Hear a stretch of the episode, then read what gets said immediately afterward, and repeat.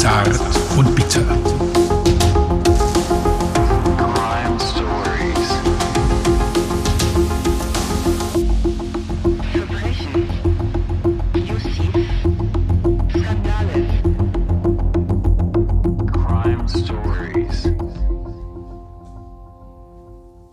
Willkommen zum neuen True Crime Podcast, Crime de la Crime. Ähm, Zart und Bitter Crime Stories sind Geschichte. Ich habe das jetzt einfach mal umbenannt, weil Crime de la Crime oder äh, so klingt doch viel besser. Ach so, du willst den jetzt neu. Crime Stories ist, ist nicht spitz genug, dieser Name. Okay, Deswegen- Crime de la Cr Ja, Crime. ja. Alles gelöscht, alles umbenannt. Äh, Zart und Bitter wird's äh, nicht mehr geben. Äh, Crime Stories von Zart und Bitter ist der, der letzte Mist und wir starten jetzt nochmal komplett neu. Folge 1, Crime de la Crime. Okay, hört sich alles wunderbar an, Micha, was du da erzählst. Wichtig ist, ähm, ich mach dich mal ein bisschen lauter, sehe ich gerade. Ich Ach so. bin- Ich bin, ja, ich Ja. habe ich hab die Regler falsch gestellt, okay. Wichtig ist, äh, ja, wir wir müssen uns erstmal vorstellen, hier sind Stefan und Micha von Zart und Bitter und es gibt heute eine neue Crime-Folge.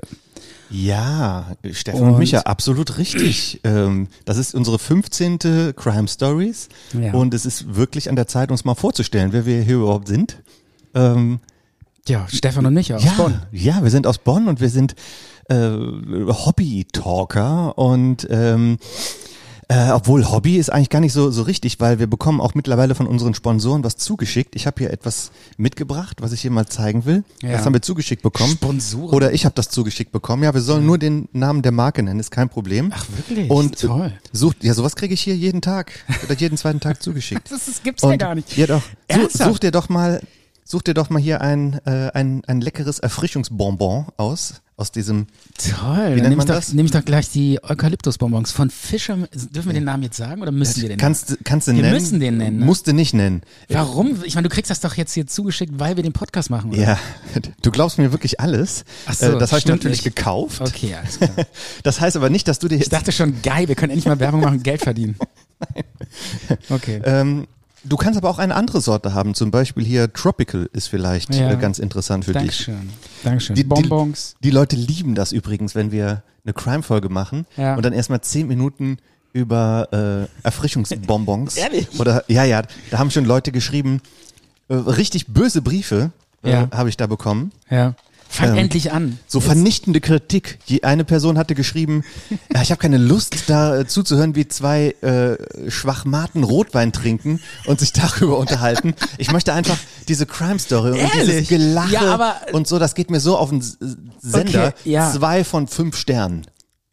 Das war, Boah, das war eine harte Ja, das war eine Klatsche. Aber ähm, das ist ja das Besondere in unserem Podcast. Ähm, wir erzählen da diese Crime Stories so ein bisschen anders. Wir mehr so aus dem Bauch raus, ein bisschen mehr so, als würden wir Ja. irgendwie an der Theke sitzen. Ja, wir erzählen Weil, uns diese wir, Geschichte wir gegenseitig. Nicht so steif und so perfekt. Wir sind ja auch so unperfekt. Das und wir ja schon- unterbrechen uns auch ganz selten. Unter, äh, ja, und äh, sonst kann man ja die anderen Crime-Podcasts hören. Die erzählen das ja so ein bisschen so einfach so wahnsinnig perfekt und äh, das ist ja auch okay, das ist ja auch schön, aber bei uns ist es halt ein bisschen anders. Apropos Ja. anderer Crime Podcast, eine Ja. Empfehlung von uns ähm, und herzliche Grüße an den anderen Crime Podcast Tatort Mord. Ja. So heißt Okay. ein, ein anderer Crime Podcast. Ja. Die haben sich äh, mit uns connected, ähm, ich glaube auf Instagram Ja. und äh, haben uns da auch mal so angeschrieben und äh, jetzt in als ja in diesem Sinne viele Grüße an den True Crime Podcast Tatort Mord. Achso, willst, wir, push, wir pushen uns jetzt gegenseitig. Ja, Ach so, okay. Das ist so eine Ja, so eine so eine Geste nur. Auf jeden Fall. Ne, weil, so macht man das ja unter Podcastern. Ja, das ist aber eigentlich ist das ist das Warum? schon ein bisschen peinlich, sich äh, unter Podcastern gegenseitig Ja, zu damit, grüßen. damit die äh, gegenseitig sich vielleicht mehr äh, Optionen auf Hörer ermöglichen. Ja, aber Ja. wenn wenn alle unsere Hörer selber auch Podcaster sind, ist ja auch irgendwie komisch. Total bescheuert.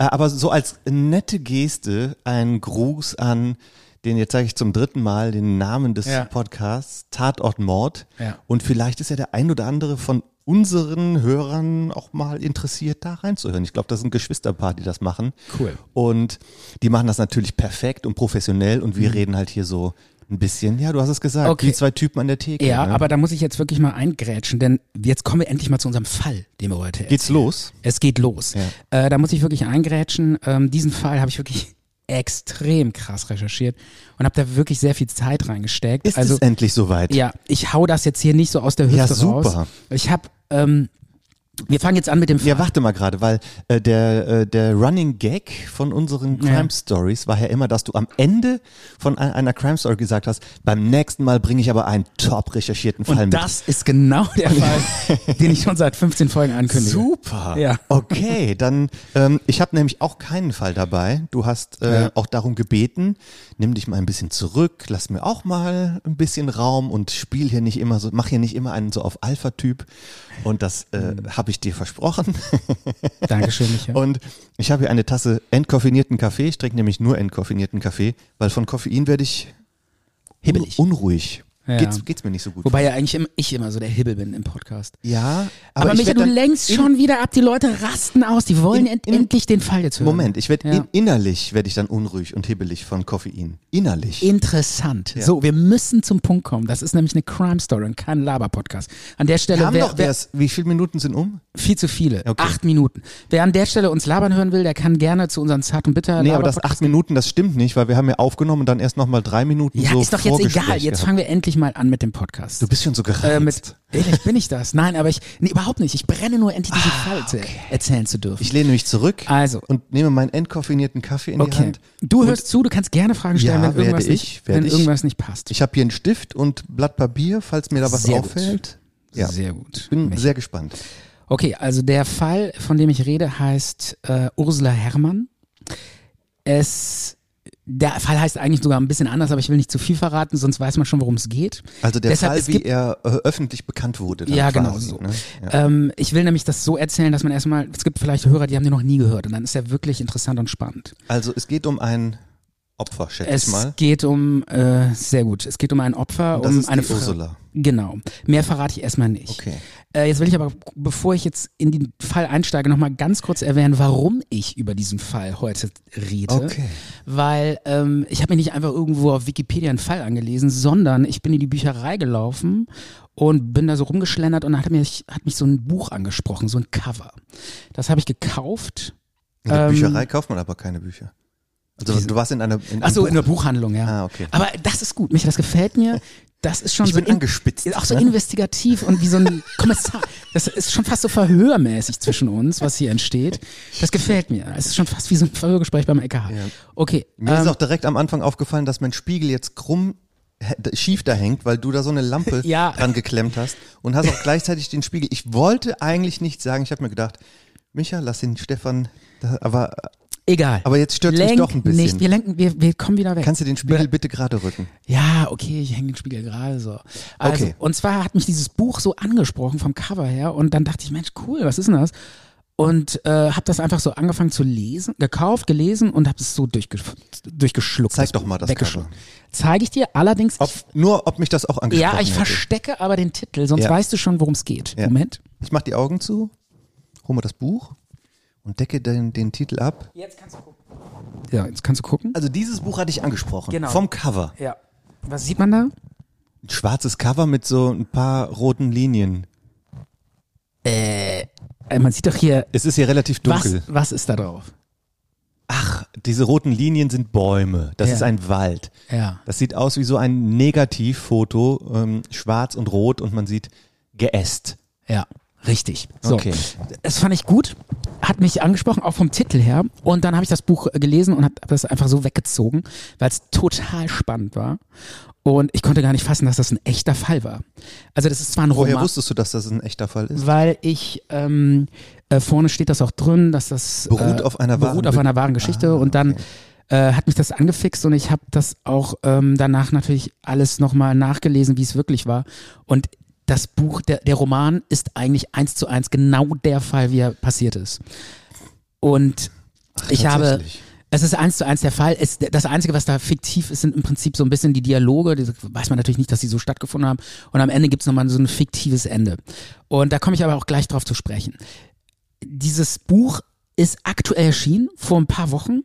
Und wirft nochmal so ein neues Licht auf, auf diesen Fall. Deshalb ist dieser Fall auch wahnsinnig brisant und aktuell. Und deshalb ist es auch so cool, dass es wir jetzt heute drüber reden, weil der Fall eigentlich immer noch total viele offene Fragen hat. Okay. Bis heute, bis zum heutigen Abend.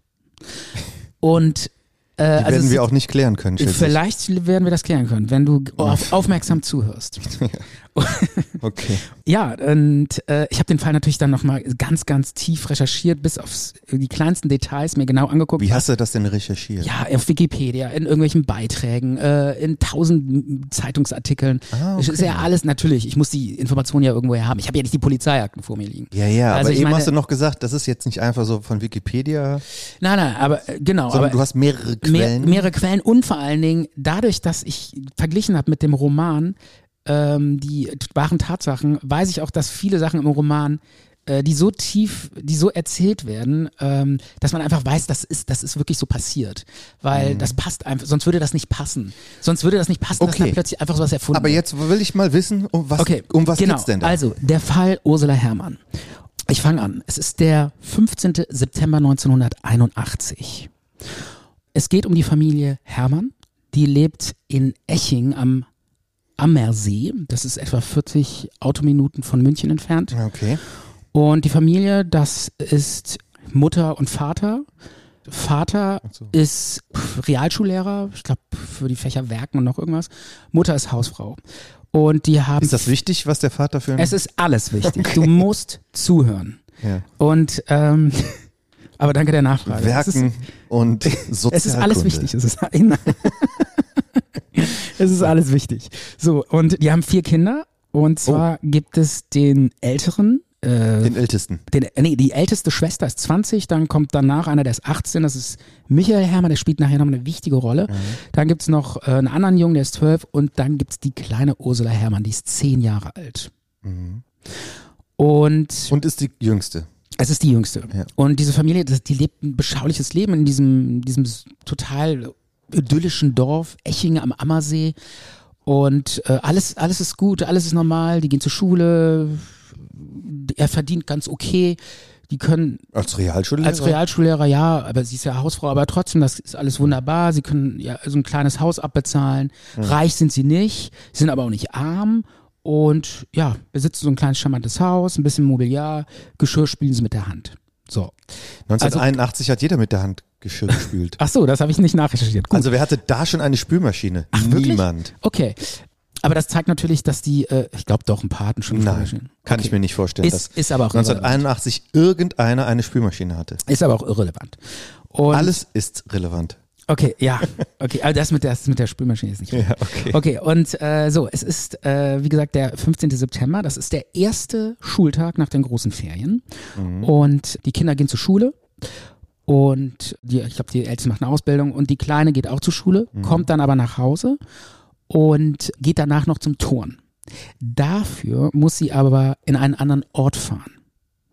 Und äh, Also sie kommt zuerst nach Hause und genau. wird dann in diesen anderen Ort irgendwie Genau, und gebracht. wird, nee, die, die nimmt ihr Fahrrad, so ein Okay. kleines rotes Fahrrad, und fährt dann zum Turn in den Ort Schondorf. Das ist so ein, der ist so drei Kilometer weiter. Dazwischen sind so ein paar Wiesen und Felder. Ja. Und vor allen Dingen der Weg dahin führt am Ammersee entlang durch so ein kleines Waldstück. Und dieses Waldstück heißt Weingarten. Das ist nur so drei Kilometer lang. Vorne und hinten ist so eine Schranke. Da dürfen keine Autos langfahren. Und sie, sie fährt dann da lang zum Turn. Die Mutter Zum sagt, Turnen. zum Turnen. Ja, weil es klang wie zum Turm. Nein, nein, nein, zum Turnen. Ja. Und die Mutter sagt, komm bitte danach sofort nach Hause. Dann äh, nach dem Turnen fährt sie aber nicht nach Hause, sondern noch zu ihrem Onkel und zu ihrer Tante, die wohnen in Schondorf, diesem anderen Ort. Ja.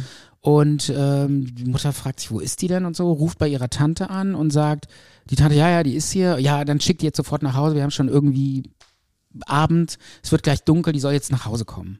Und der Onkel sagt, alles klar, ich schick die los. Dann, äh, es ist schon so früher Abend, er schickt dann diese Ursula los und sie fährt dann, also die, die, die Cousine leiht ja, glaube ich, auch noch so eine beigefarbene Wolljacke Weil es ein bisschen kühler geworden ist. Genau, ist schon ein bisschen kühler geworden und äh, wahrscheinlich wird sich die Cousine noch Jahrzehnte später daran erinnern, wie sie die Verabschiedet hat. wie sie verabschiedet hat, und wie sie mit ihrer Jacke, mit ihrer eigenen Jacke weggefahren ist und dann vom Wald verschluckt wird. Und äh, also die Mutter ist zu Hause und wartet und wartet und der Vater auch. Und nach Aber es war jetzt noch nicht stockdunkel. es war noch nicht stockdunkel, aber es war so Dämmerlicht. Ja. Und sie wartet zu Hause und nach etwa 20, 25 Minuten macht, fängt, macht sie sich Sorgen, fragt, wo ist sie denn? Sie kommt nicht nach Hause. Dann ruft sie sie natürlich erstmal bei, bei dem Onkel an und sagt, sag mal, ist die noch äh, bei euch? Äh, die kommt nicht. Und der Onkel sagt, nein, sie, wir haben die vor ungefähr einer halben Stunde weggeschickt. Und die Mutter sagt, eine halbe Stunde dauert das auf keinen Fall. Das dauert höchstens 15 Minuten durch diesen, dieses, diesen kleinen Weg durch den Wald. Und dann denkt sich die Mutter, ja, okay, vielleicht ist er hingefallen. Ne? Hat sich vielleicht eine Platzwunde irgendwo liegt, hat sich was gebrochen oder kommt nicht weiter und schickt dann sofort den Vater los und er solle doch nach der Ursula gucken. Der Vater greift Also er ist ihr entgegengefahren. genau, der Vater greift die Autoschlüssel, äh, fährt dann in diesen Weg auch rein. Da gibt's so einen Trick äh, im Dorf, da, da, da gibt's so einen Schraubenschlüssel, da können die die Schranke so hoch machen. Ja. Und da kommt er dann rein und äh, fährt dann diesen Weg ab. Es ist schon dunkel mittlerweile. Er leuchtet die Ränder ab, guckt überall, ruft aus dem Fenster, ähm, fährt den Weg, glaube ich, sogar mehrmals ab. Irgendwann kommt ihm auch ein Fahrradlicht entgegen, aber es ist nur der Onkel, der von der anderen Seite gesucht Okay. hat. Und sie finden einfach gar nichts. Nichts. Es ist nichts da. Auch nicht das Fahrrad. Ja. Also sie ist einfach spurlos verschwunden. Sie ist weg. Noch hoffen sie irgendwie so, naja, vielleicht Ja, klar, die ist doch jetzt gerade, das ist doch jetzt gerade erst, natürlich denkt man jetzt nicht, dass da. Man denkt erstmal nicht ans Schlimmste, man ja, hat noch Hoffnung. Denkt, wo ist die denn, lang gefahren? Was natürlich- Ne? Man genau. ist total sauer und total wahrscheinlich panisch. Ja, ich weiß nicht, so als, als äh, was auch äh, eigentlich äh, so eine erste Reaktion von Eltern ist natürlich, man macht sich dann immer direkt Schuldgefühle. Äh, man hat Schuldgefühle. Man denkt so, ah, ich, ich hätte dies machen sollen, das, ich hätte die nicht alleine und äh, das sind so die ersten Reaktionen auch äh, von der Mutter. Aber äh, sie ist nun mal weg und sie machen sich jetzt wirklich Sorgen, weil ich meine, wo soll ein zehnjähriges Mädchen sein? Und rufen sofort die Polizei an und die Polizei, muss man sagen, fragt dann auch erst, ja, wer wie weg, Tochter, was ist die 16, ja, kommt wahrscheinlich in drei Tagen wieder, hat keinen Bock auf die Eltern, nein, 10. Und da schaltet dann, muss man auch wirklich sagen, die Polizei relativ schnell. Die aktiviert sofort viele, viele Leute, Be- Polizeibeamte, ich glaube insgesamt, noch an dem Abend waren, glaube ich, insgesamt 42 Menschen ähm, unterwegs in dem Waldstück, Feuerwehrleute mit Suchhunden, alle sind los Ja. in den Wald rein, haben alles abgesucht. Aber Und das ist doch nur so ein kleines Waldstückchen, dieses Weingarten. ja, das ist so ein wirklich ein kleines Waldstückchen und der Weg ist auch nur drei Kilometer lang. Also es ist ja, drei Kilometer ist schon was. Drei Kilometer durch den Wald. Ja, und die suchen halt auch wirklich äh, in, in dem Wald auch. Die gehen ja von dem Weg ab und suchen überall mit Hunden, mit Hunden, muss man mir vorstellen. Also der Wald war nicht so klein. Nein, nein, der ist Wenn schon. der Weg von den beiden Ortschaften drei Kilometer ist, heißt ja, das ja nicht, dass der Wald nicht noch viel größer ja, ist. ja, klar. Der Wald drumherum ist tatsächlich ein bisschen äh, größer. Er grenzt, zu, also zu der einen Seite geht er so ein bisschen weiter in die Felder rein Mhm. und zu der anderen Seite grenzt er dann relativ schnell am, an diesen See. Ja. Weil der, der, der Das Weg hat man vielleicht dann auch gedacht, dass die in den See Genau, man ist. sucht natürlich, man hat dann sogar äh, in den Tagen drauf Taucher Ja. äh, rausgeschickt, die nach, äh, die den Grund absuchen sollten und so, hat aber auch nichts gefunden, gar nichts. Das Einzige, was die finden, äh, aber ich glaube erst am nächsten Tag, ist das Fahrrad. Das lehnt an einem Baum und es ist völlig unversehrt. Keine Unfallspuren, nichts, keine Kratzer. Also ein Unfall ist nicht passiert. Und die Polizei ähm, geht, startet mit ihren Ermittlungen, nimmt natürlich auch schon ein bisschen die Eltern ins Visier und fragt, wie die Verhältnisse sind und wie die Verhältnisse zum Onkel sind. Sie ist ja schließlich vom Onkel losgefahren. Ist da irgendwas? Eifersüchteleien oder man fragt halt, ne? Die Eltern sind fassungslos, sie können das irgendwie nicht so richtig verstehen. Sie so, ja, sucht sich unser Kind und hört auf, diese dämlichen Fragen zu stellen. Und es passiert noch eine Sache in der Nacht, äh, die ist ganz interessant. An demselben Abend noch, als das Mädchen verschwunden ist, ähm, hatten äh, tatsächlich auch ein Fro Freund von dem Bruder, von dem größeren Bruder, ist irgendwie Von diesem Michael. von diesem äh, Michael Hermann, genau, der ist nachts, ist der äh, in derselben Nacht noch irgendwie mit einer Freundin da irgendwie durch die Gegend gefahren und dann sind die auch über so einen Feldweg gefahren und dann sind die, das war eigentlich relativ merkwürdig, an so einem Auto vorbeigefahren, das hing wohl im Graben, steckte fest und hinter dem Auto standen zwei Männer und hatten denen den Rücken zugedreht. Und haben versucht, das Auto rauszuschieben. Nee, gar was? nicht. Die standen einfach nur dahinter. Es hatte so im Ström geregnet, also in der Nacht fing es auch an zu regnen. Und die standen einfach nur Rücken zugedreht und haben gewartet, bis sie vorbeigefahren sind. Und er ist vorbeigefahren, hat, äh, fand diese ganze Szene total merkwürdig, dachte so, an, der, an dieser ganzen Szene stimmt einfach nichts. Und hat sich das Nummernschild gemerkt und ist am nächsten Tag zur Polizei gegangen, hat das gemeldet. Und die Polizei hatte das auch aufgenommen, aber äh, also man muss sich vorstellen, dieser Fall hat noch so viel Akten produziert und da, es kamen so viele Hinweise, dass dieser Hinweis im Wust der Formulare verschwunden gegangen ist. Und bis Konnte heute nicht mehr. Bis heute nicht mehr auffindbar. Und er war ganz sicher bei Nein, der nein, Polizei. nein, und hat natürlich überhaupt nicht. Es war nur ein Hinweis, aber man hätte ja. Nein, aber der Junge war bei der Polizei und hat gesagt, ich bin da lang gefahren und Ja, ich habe ja. dort verdächtige Leute gesehen. hat das abgegeben. Das ist das Kennzeichen. Okay, wir kümmern uns drum und es wurde es nicht mehr. es passt so ein bisschen zu, zu vielen Ermittlungen in dem Fall, die auch teilweise echt ein bisschen dilettantisch sind. Da komme ich später noch drauf zu sprechen. Also die Polizei hat nicht immer ganz sauber gearbeitet. Ja, Wobei- aber das da ist doch eine, äh, äh, eine riesen Polizeiermittlungspanne. eigentlich schon. Ja. Ja. Das war doch ein. Wobei ich auch an der Stelle sagen muss, das ist jetzt wirklich der einzige Punkt, wo ich nicht so 100% sicher ist. Aber ich glaube, Aber er, du hast den Punkt. ja, er stand so im Roman, muss ich sagen. Aber ähm, ich meine, er ist auch tatsächlich so passiert. Da bin ich mir so 98% sicher, dass er auch so passiert ist. Ist aber jetzt auch nicht so Mit relevant. diesem Auto. Mit dem Auto. Okay. Aber es wäre ja nur ein Hinweis gewesen. Aber ähm, das war so ein Punkt, wo ich fast gedacht habe, boah, ich höre auf, dieses Buch zu lesen, weil ich krieg die Krise. Ja, ich meine, dieses Kind ist da irgendwo Ja. verschwunden gegangen. Und äh, dann sowas. Und äh, es gibt auch noch eine andere Stelle in dem Buch, wo ich keine Übereinstimmung gefunden habe mit den Tatsachen, die wirklich passiert sind, stand aber in dem Roman. Äh, deshalb bin ich mir nicht so sicher. Ich kann mir aber vorstellen, dass es so passiert ist. Und zwar hat die Frau, äh, also die Mutter, die war, ich meine, in so einer Situation ist man wahnsinnig verzweifelt und bei ihr hat sich so ein Hellseher gemeldet und er meinte, er wisse, wo die liegt. Er spürt das, sie liegt in so einem bestimmten Teil des Waldes und friert und hat Angst. Und sie hat ihn dann eingeschaltet und wollte, dass die Polizei den auch mit in den Wald nimmt. Und die Polizei hat sich natürlich auch gedacht, was soll der Quatsch? Aber ähm, in so einer Situation hält man sich auch an jedem Strohhalm fest. Ne? Ja. Und sie hat sich dann auch mit denen in den, in den Wald gesetzt und irgendwie meditiert oder äh, sich von dem sagen lassen, wo die ist und haben die dann noch mit Suchhunden, haben die da gesucht, haben aber nichts gefunden. Fand ich, wollte ich kurz erwähnen, dieses, äh, diesen Part, weil ich fand das interessant, weil ich habe ja mal fürs Radio ähm, für eine Redaktion gearbeitet und da hatte sich auch irgendwann einer gemeldet, der meinte, er wäre so eine so, Medium. so ein Medium und er wisse, wo diese Maddie liegt. Äh, das war dieser Fall war damals wieder so ein bisschen, McCann, genau in die in Spanien da äh, Portugal. in Portugal gekidnappt wurde, aus dem Hotel war das. Ja. Ne? Genau. Und er meinte, er wisse, wo die liegt und in so einer Schlucht, die ist schwer zugänglich, aber er weiß ganz genau, er spürt das, die liegt da. Und dann haben wir natürlich auch gedacht, was für ein Quatsch. Das äh, nehmen wir jetzt nicht in die Sendung rein. Ne? Aber wir hatten dann nachgeprüft, der hatte mal in einem Fall genau so ein Opfer gefunden. Und das war schon echt krass. Da, äh, da hatte ich dann, da hatten wir schon so gedacht, so, okay. Wie, das habt ihr nachgeprüft und der hatte wirklich einmal Ja, Glück ja, der gehabt, hatte schon? Erfolg gehabt mit seinen serischen Fähigkeiten. Und da haben wir dann wirklich gedacht, so, okay. Das bringen aber beim nächsten Mal mal mit. Das will ich aber mal, mal genau wissen. Ja, das war Wo nur. hat der da Erfolg gehabt und was? Das kann ich gerne nochmal recherchieren, aber der hatte mal in einem Fall auch gesagt, er spürt, wo jemand ist und dann haben die tatsächlich da das Opfer gefunden. Und da hatten wir dann. Bin ich skeptisch, äh, Stefan. Ursprünglich dachten wir, ey, den geben wir keine Plattform, irgendwelche Bekloppte, die erzählen, die spüren, wo, äh, wo äh, Leichen liegen. Aber da war man dann echt so, okay, vielleicht sollten wir doch mal darüber reden, weil es ist jetzt zumindest, hat es mal einmal geklappt. Aber egal, das hat jetzt mit dem Fall nichts zu tun. Ja. Ich, sa- ich wollte es nur nochmal erwähnen, weil ich fand das interessant. Auf jeden Fall hier in diesem Fall bei Ursula Herrmann wurde nichts gefunden. Ja, auch nicht in diesem Waldstück. Ist mittlerweile äh, der nächste Morgen und die Polizei äh, hat nur dieses Fahrrad gefunden, ansonsten nichts, gar nichts, kein Okay. Hinweis. Keiner weiß, wo sie ist.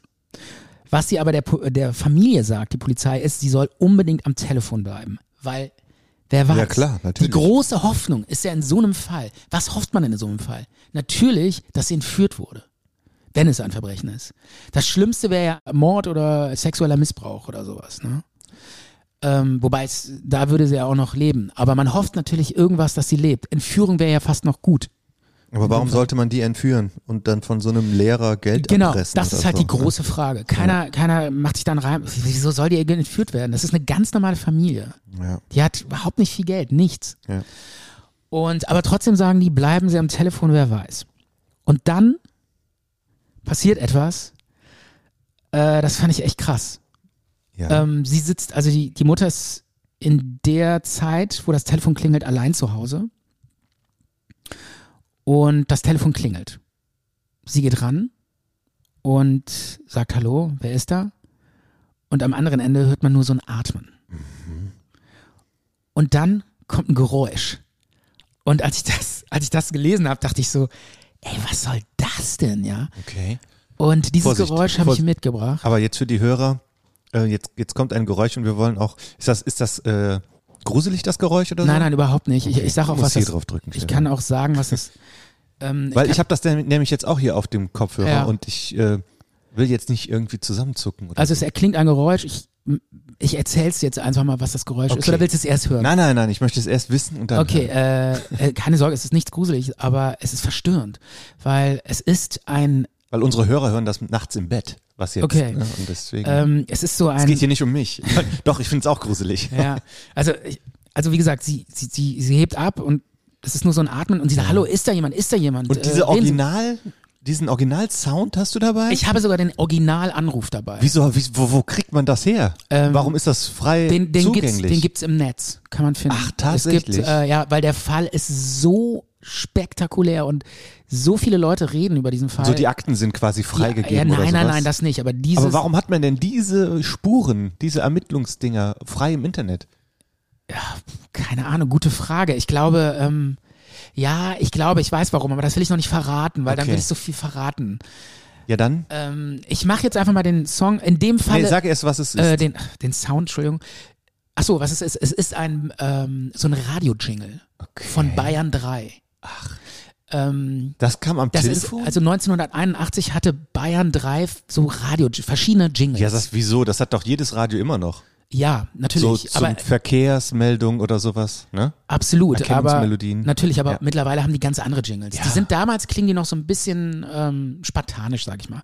Ich drück mal drauf. Hier hebt jetzt allerdings der Vater ab. Man hört den Vater. Ja. Das ist dann nochmal ein Anruf später. Aber der erste Anruf ging an die Mutter. Nicht da drauf drücken, das ist doch unser Okay. Crime Stories Jingle. Ach so, gut. Okay. Hier, da steht, was wir haben und da musst du drauf drücken. Also wir hören jetzt rein, wie der, wir hören jetzt rein, wie der, äh, wie das geklungen Okay. hat. Hermann?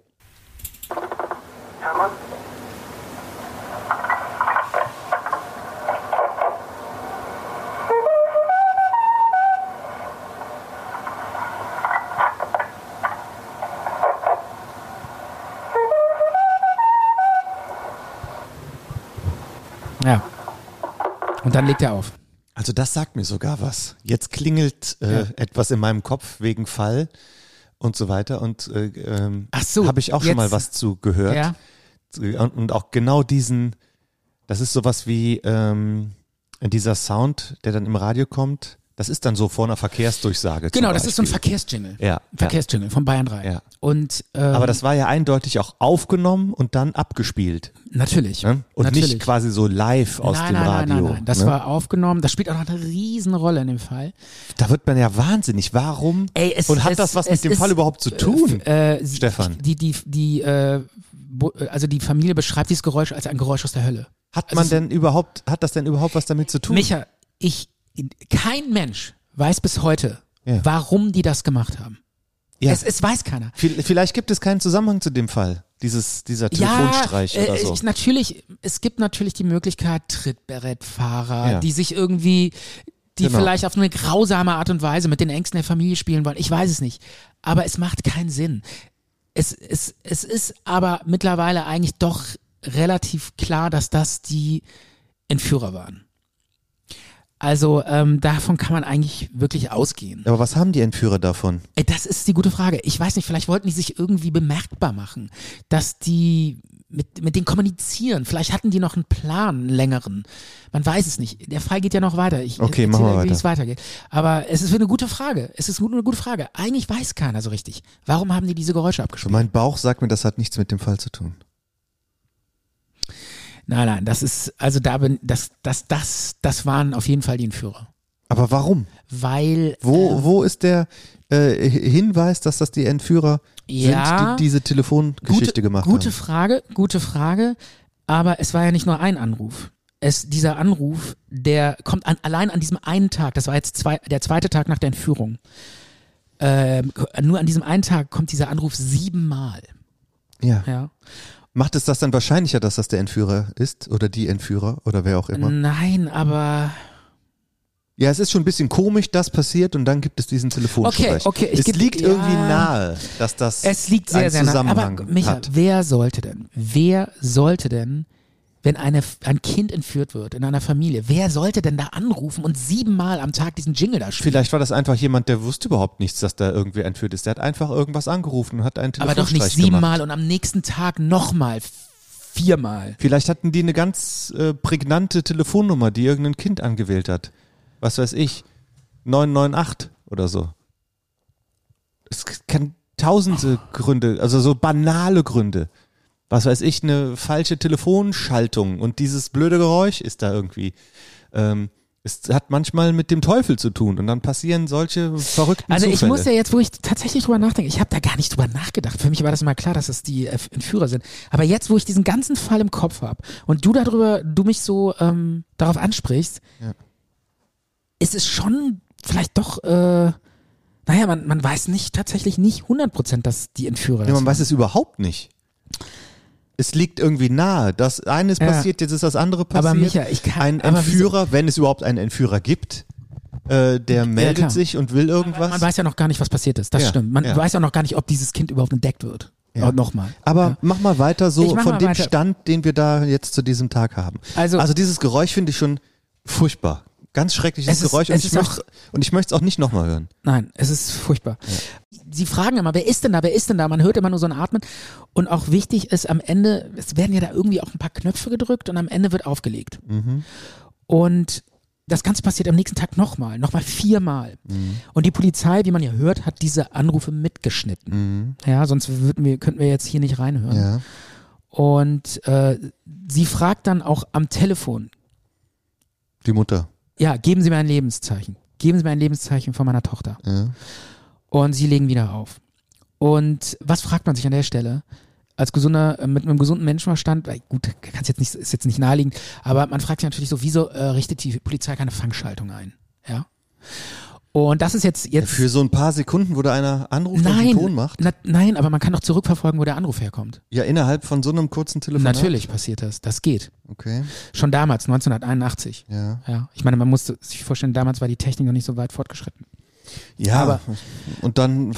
Aber das ist, und jetzt kommt wieder so ein Ding, ja, wo ich mir sage, das kann ja wohl nicht wahr sein. Ja. Die Polizei, es gab eine Fangschaltung, die die im Prinzip auch hätten sofort einrichten können. Ja. Hätte man mal wirklich machen müssen, dann hätte man mal nicht zurückverfolgen können, woher der Anruf kommt. Ja. Wahrscheinlich aus, gut möglich aus einer Telefonzelle, Ja. aber immerhin. Und Hat man dann einen Ansatz. dann, äh, genau, und dann äh, wollten die auch diese Fangschaltung organisieren. Die war, es gab aber nur eine in dieser ganzen Polizeibehörde. Und die war woanders verplant, bei so einem Rechtsanwalt, dessen Tochter von so einem Stalker irgendwie, äh, äh, von so einem Typen, so einem Ex-Freund gestalkt wurde. Und die hatten da diese Fangschaltung eingerichtet und die wollten die erstmal nicht rausrücken, weil die gesagt haben, nee, und dieser Anwalt, der war auch ziemlich einflussreich, der so, nee, nee, die bleibt schon hier, weil ich, meine Tochter wird bedroht hier von irgendeinem Ex und so. Und dann hat das irgendwie zwei oder drei Tage gedauert, bis die endlich diese Fangschaltung organisieren konnten. Da, Ja. da brauchst du ja dann irgendwie solche Behörden, äh, Ermächtigungsbescheide oder ich Ja, um den nicht. Bescheid ging es jetzt nicht, es ging um die Technik. Ja klar, aber die, du musst das ja, herausfordern und dann, äh, das dauert ja alles ein paar Tage. Und äh, dann hatten sie den irgendwann, diese Fangschaltung. Dann haben sie die eingerichtet, aber ab dem zweiten Tag haben die nicht mehr angerufen, die Erpresser. Das war's. Die haben insgesamt elfmal angerufen, danach nichts. Abgebrochen. Toten, Stille. Keine, kein Anruf mehr. Das, aber was noch kam, war am 18. September, also auch, zwei, auch an dem Tag, wo die Anrufe kamen, kam gleichzeitig auch ein Erpresserbrief. Und in dem. Erpress, ja, und die, in diesem Erpresserbrief wurde gefordert, äh, hieß es, wir haben ihre Tochter, sie lebt, wir brauchen zwei Millionen Mark. Wir wollen das Geld in gebrauchten 100 D-Mark-Scheinen. Und der Erpresserbrief, auch sehr interessant, war geschrieben mit Buchstaben aus Zeitungen ausgeschnitten. Ja. Aus verschiedenen Der Klassiker. Zeitungen. Der Klassiker. So ist doch ein Erpresserbrief früher immer gewesen. Naja, man hätte ja auch mit einer Schreibmaschine schreiben können, oder? Ja, aber an der Schreibmaschine kann man auch Dinge herausfinden. Ja, genau, man kann das zurückverfolgen. Also so viel Ja. äh, Grips hatten die ähm, Erpresser auf jeden Fall. Ja. Aber man hat natürlich auch rausgefunden, welche Zeitungen das war. Man konnte genau irgendwie Bild am Sonntag, Süddeutsche, äh, Abendblatt, also man wusste auch genau, welche Zeit. Man wusste sogar von wann, von welchem Datum die Zeitungen Ja. waren. Also die Polizei hat auch so unfassbar tief ermittelt in diesem Fall. Die, die konnte wissen, die wusste, welches Wort äh, wann, wo, aus welcher Zeitung ausgeschnitten war. Das spielt eine Rolle später noch. Ja, okay. Und ähm, dann irgendwann kam der zweite Erpresserbrief, ich glaube einen Tag später. Ja, was stand denn in dem Erpresserbrief nochmal drin? Die wollen zwei Millionen D-Mark Zwei Millionen von so einem Lehrer und einer Hausfrau. Genau. Und das ist auch so, hä? Ja. Ich meine, was soll das? Ja. Und wollten noch, dass sie die Polizei nicht einschalten. Ich meine, wo sollen die denn das Geld herkriegen? Ja. Wenn sie die Polizei einschalten, ist ihre Tochter tot. Mhm. Ja. Und die konnten sich doch denken, dass direkt am Tag des Verschwindens die Polizei eingeschaltet wird. Ja, klar konnte man das denken, aber ähm, man hätte natürlich auch davon ausgehen können, wenn der Erpresserbrief kommt, äh, dass sie dann, und da steht drin, sagen sie nichts der Polizei, ihre Tochter wird schon Das ist sterben. irgendwie so. Ähm, wahrscheinlich kann man allein daraus schon als Profiler sehen, wenn einer reinschreibt, keine Polizei, weil das ist ja ähm, klingt schon so amateurhaft. Ja, guter Einwurf. Behalt das mal im Hinterkopf, komme ich gleich drauf zurück. Okay. Also es klingt so ein bisschen re äh, realitätsfern, oder? Ja, Ja, finde ich auch. So ein bisschen weltfremd, so ja, als ob da die Polizei nicht eingeschaltet wird. Ne? ja. Ja. Und als, als würden die äh, zwei Millionen Mark äh, organisiert bekommen. ja, völlig absurd. Ja. Völlig absurd. In 100. Was? In, in, was in, äh, in 100 D-Mark-Scheinen. ja. Wie soll man denn das hinkriegen? Ohne Polizei. Ja, selbst mit Polizei. Auf jeden Fall. Denkst du, Ähm, die geben dir dann das Geld und so als fingierte Übergabe oder so? Ja, Gibt's vielleicht also, auch, ne? Ja, das mit der Über, das war ja auch noch so ein Ding. In dem zweiten Brief stand dann, stand dann, äh, ja, wir wollen, äh, bitte stellen Sie bereit als Fluchtauto einen gelben Fiat 600. Ja. Du musst du den da auch ex, extra noch besorgen. Ja, ich habe auch so- leider nur einen, einen schwarzen bekommen. Genau, und dann hast du gelber Fiat 600. Warum, ja? Ich meine, ähm, auffälliger geht's auch nicht, ne? Also wir hauen da mit einem Wieso ein gelb, gelbes Auto? gelbes Auto als 1981 waren die alle gelb, grün und sowas. Ja. Orange. Ja. Fluchtauto. Okay. Und der Brief äh, war auch so ein bisschen mit in ge gebrochenem Deutsch geschrieben. Also es war, waren Rechtschreibfehler drin. Es äh, hörte sich so ein bisschen an. Was heißt Rechtschreibfehler? Die haben falsche Buchstaben Ja, ausgeschnitten so- und aufgeklebt. Ja, und auch so äh, einfach so Ausländerdeutsch. Also so, Aber was heißt denn Ausländerdeutsch klingt ein bisschen komisch. es klingt ein bisschen äh, äh, diskriminierend, ne? Ähm, ich weiß, was du meinst. Also Nee, die ich haben meine, ich meine, weder ja, grammatikalisch noch ausdrucksmäßig äh, das korrekt genau. formuliert. Also es war so, äh, geben, geben, geben Sie äh, uns zwei äh, oder Bis jetzt stimmt der Satz. ja, äh, stimmt. Ich krieg's jetzt nicht so. Ja, da waren halt so. Das habe ich mir jetzt nicht. Mein Gott, ich kann den Ja, Erpresser- ja, ich- ist den egal. Kann man googeln. Ja. Es ist, da, ich, da stand dann so dem und den, so, Ja, sie so okay, Grammatikfehler. Es hörte sich irgendwie so ein bisschen an wie so, so eine Mafiasprache. So, Was ist denn Mafia? ja, so, ich gebe dir, du, Stefan. Ich, ja, so, so, so, wie, Okay, ist egal. Wir, So Mafia-Deutsch. Wir wissen, wir wissen, was gemeint ist. Also so, so ein bisschen so, als Oder wir- so wir- Italiener oder so irgendwie wir sagen. glauben zu wissen, was, auf was du hinaus willst. Okay.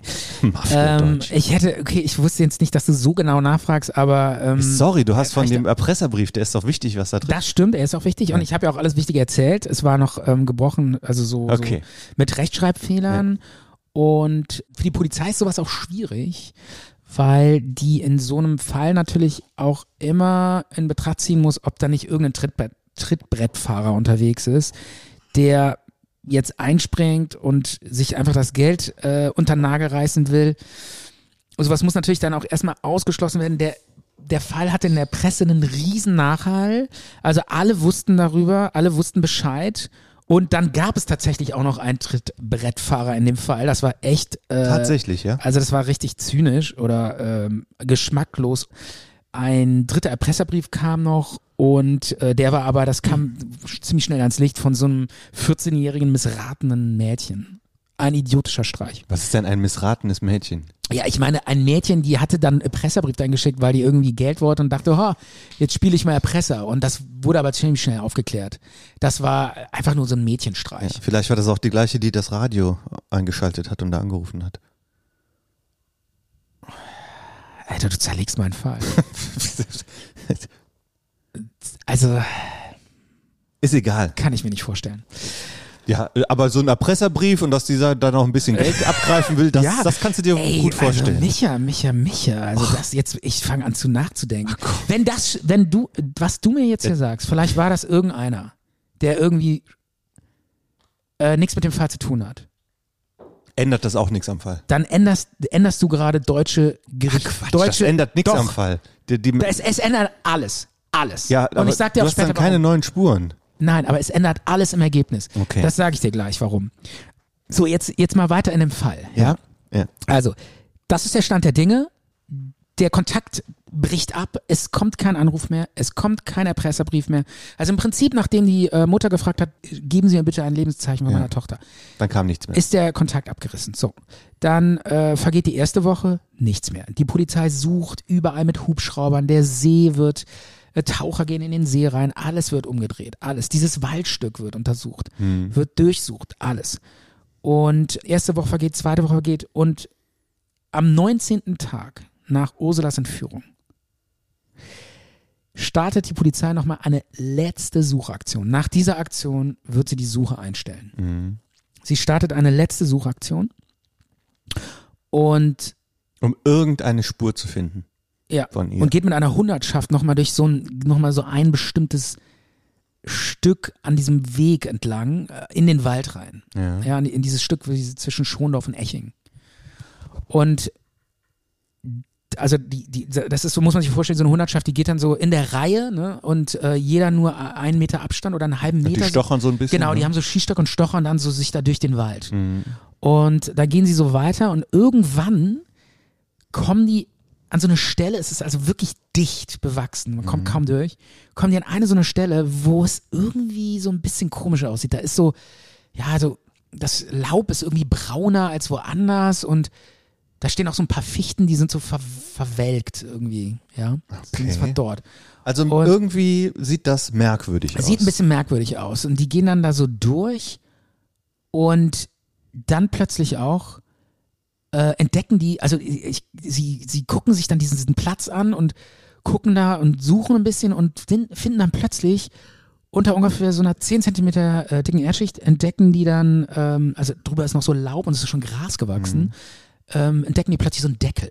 Ein was? Ein Deckel. Ein Deckel. Einen Deckel. Von einem Topf oder was? Ja, naja, es ist so, ja, so ein Meter mal ein Meter großen Deckel irgendwie so. Und, Ein Meter mal ein Meter. ja, so, ein- so, ein- so von so einer Kiste. Weißt du, es ist so ein Deckel, so. so, ein, so ein, so ein Eine Kistendeckel. Falltür oder was? Ja, genau, so ein dicken, so ein Deckel. Und die, den kann man auch so anheben. Ja. Das ist so eine, so ein, so eine, so ein, ich glaube, so ein, ja, so eine, wie so Teer oder so, mit so Teer wurde das bestrichen. Kann man so anheben, darunter ist noch ein, ein äh, Deckel. Und da sind so sieben Schlösser dran, so Schiebeschlösser.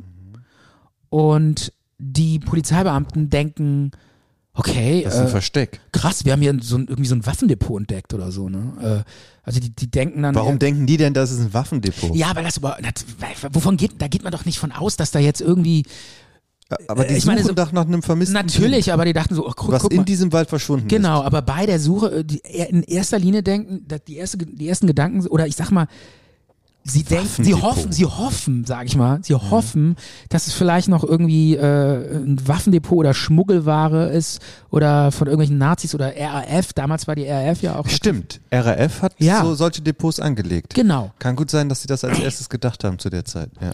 Und äh, hoffen im Prinzip auch noch so ein bisschen, okay, wir haben ja vielleicht so einen Waffen, so eine Waffenkiste entdeckt oder so. ja.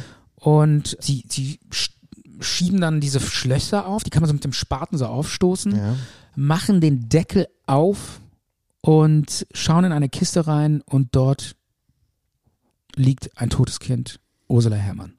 In eine, das war eine Kiste.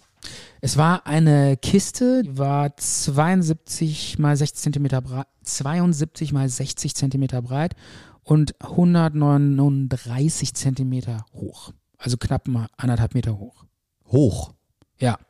oder lang. Ja, lang, also so in die Erde, also so in die Erde runter, ein, ein 139 Zentimeter und Breite. Also die war 1,40 Meter in die Erde reingelassen Also so, oder was? genau, so ungefähr eins, ja, die war so ungefähr zwei Meter. Ach so, aufrecht war die Kiste. Also die Kiste war ungefähr zwei Meter aufrecht tief in die Erde gelassen und die Kiste selber war 1,39 Meter Zentimeter hoch ja. und 70, ja, wo 72 gerade mal so ein Kind reinpasst. Genau, wo so gerade so ein Kind reinpasst. Was für ein schreckliches. Ja, die, ähm, es ist auch dokumentiert, dass die Beamten bei dem Fund geweint haben. Ja. Hätte also ich den, aber auch. den Polizeibeamten kamen die Tränen Ja. und äh, dieses Kind, ja, das sitzt da unten in dieser Kiste tot, ja, auf so einem, ja, auf so einer Sitzbank. Also da ist wohl auch so eine Sitzbank reingebaut worden und auf ihren Knien ist noch so ein unverpackter Jogginganzug. Entschuldigung, ein verpackter Jogginganzug. Okay. Der liegt so auf ihren Knien. Das spielt noch eine Rolle, weil ja, sie, sie guckt halt so nach oben. Also die haben die Kiste aufgemacht und die haben im Prinzip in das Gesicht dieses Mädchens geguckt. Und es wurde dann auch von irgendeiner Zeitung erzählt, dass die äh, die Augen offen hatte und direkt äh, in die in die Augen der Beamten geguckt hätte. Also da wurde dann auch von irgendwelchen Zeitungen noch so ein bisschen das dramatisiert und äh, das stimmt aber nicht. Die Augen waren geschlossen und ähm, sie die Beamten haben sofort gesehen, die war tot. Ja, also das, wie viele Tage war das her? 19 Tage. Ja, natürlich sehen die dann sofort, dass sie tot ist. Ja, Okay, aber man weiß ja nicht, wann sie dann ge wirklich gestorben ist. genau und äh, na gut, sie hätte ja auch überleben können, aber äh, sie war einfach, das sah man sofort, die Ja. war tot. Und Was für ein grausamer Fund. ja, ich erzähle noch gleich ein paar mehr Sachen, die auch in der Kiste sind, weil dann erklärt sich das auch dein, deine Bemerkung, ähm, äh, ja, pff, ist doch klar, dass sie nicht überleben hätte können. Doch, die hätte überleben können. Aus Folgen, aus Ach so, Grund, das erzähle ich hatte ein gleich. paar Luftlöcher und auch ja, das erzähle ich dir jetzt alles gleich. Ja, dann mach doch hier ja, gleich. weil es noch wichtig ist, an der Stelle zu erzählen, wie dieser ganze Tatort, wie die Situation vor Ort war, als dieses Kind entdeckt wurde. Dann sind nämlich plötzlich alle angelaufen und es war eine riesen Aufregung im Wald. Alle, ganz viele Beamten kamen dahin. Äh, es war sogar Presse da. Mit Pressesprecher, alle sind da hingelaufen, obwohl der Leitende, oder ein, nicht der Leitende, aber ein Beamter, der da vor Ort war, gesagt hat, wir müssen den Tatort sofort absperren, ja. Denn das ist natürlich in so einer Situation ist wahnsinnig wichtig, dass da einfach keiner mehr ist, weil das alles Spuren also diese Suche war mehr oder weniger öffentlich. Genau, wir sind ja alle mitgelaufen. und die Presse war die Presse ganze war Zeit sofort vor Ort? da, alle waren da. Also der Beamte ähm, spricht im Nachhinein davon, es war ein regelrechtes Spuren, eine Spurenvernichtungsmaschinerie. Ja. Alles zertrampelt. Es ist sogar nachher noch ein Beamter in die Kiste reingestiegen. Im Prinzip total dilettantisch, weil na, natürlich unglaublich viele Beweise zerstört werden, wenn man so vorgeht. Und nachher wurden die Kiste, ich glaube am nächsten Tag auch noch oder wenig später wurde die Kiste dann auch aus dem Loch rausgeholt natürlich, Ja. um sie als Beweisstück äh, ins Polizeipräsidium Präsidium zu holen. Um überhaupt Leute zu finden, die das machen, diesen Job, haben die dann irgendwie so ein paar Leute von der Freiwilligen Feuerwehr geholt, Kasten Bier hingestellt, äh, dann flogen überall die Kronkorken rum und so, statt das LKH an, äh, ähm, für sowas einzuspannen. Also es war einfach total viel, ist schief Wie die. Freiwillige Feuerwehr hat die Kiste geborgen ja, die Freiwillige und die Feuerwehr. haben dann dabei Bier getrunken? Die haben der Beamt oder ich glaube das Beamte, der hat gesagt, ja, damit die das auch machen und nicht umsonst machen und mitmachen, äh, stellen wir dir noch einen Kasten Bier hin. Die haben es dann jetzt nicht besoffen oder so. Darum geht's nicht, sondern es geht nur darum, dass die dann während der Arbeit auch was zu trinken hatten irgendwie. Ich meine, das war 1981 in Bayern. ja, da war das halt trotzdem. so Volksgetränk Bier. Ja, man aber dass man da äh, dann Lust drauf hat, ein Bier zu trinken? Ja, das, ich glaube, das war aber dann auch irgendwie äh, zwei Tage später oder so. Das war jetzt nicht in der Minute. Ja, ja, sie die sollten ja die. Kiste rausholen, aber die Kiste da zu sehen, das war ja schon beklemmt genug. Absolut. Ja. Da hätte ich eigentlich auch keine Lust auf ein Bier gehabt. Ja. War aber so. Egal. Ist dokumentiert. Ja, also ähm, jetzt nochmal wichtig, um, um nochmal zu, auf die Kiste zurückzukommen, ja.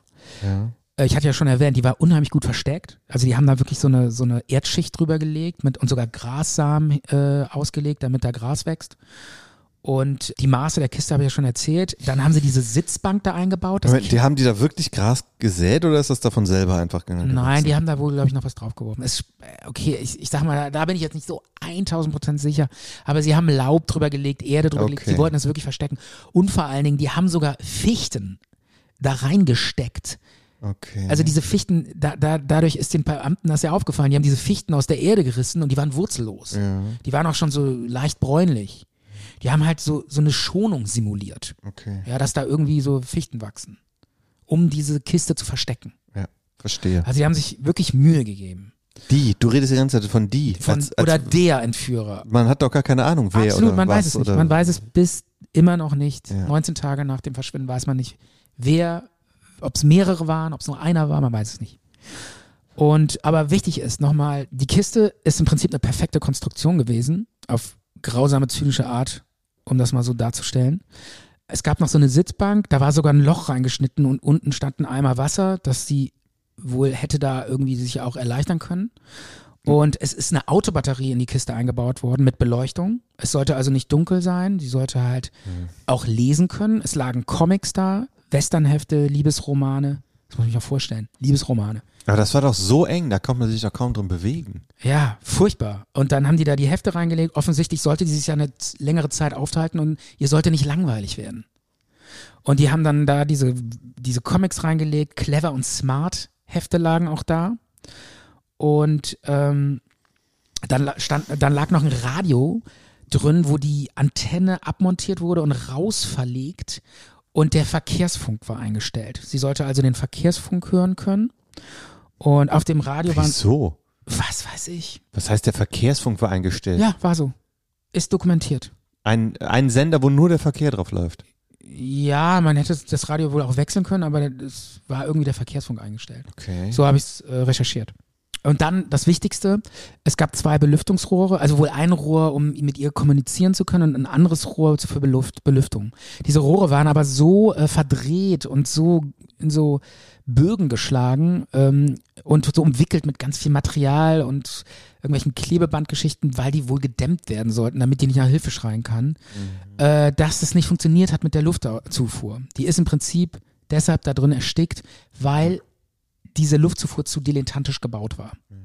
Weil man hätte da so einen Ventilator reinbauen müssen, das hat einfach nicht geklappt. Also es fand wirklich durch ein Rohr kam da keine Luft rein, weil Nein, das hat nicht funktioniert. Es, war, äh, diese, es wurde so oft gebogen, das waren so gebogene Rohre, äh, dass das nicht funktioniert hat. Der Luftaustausch hat einfach nicht funktioniert. Okay. Es war ein Fehler.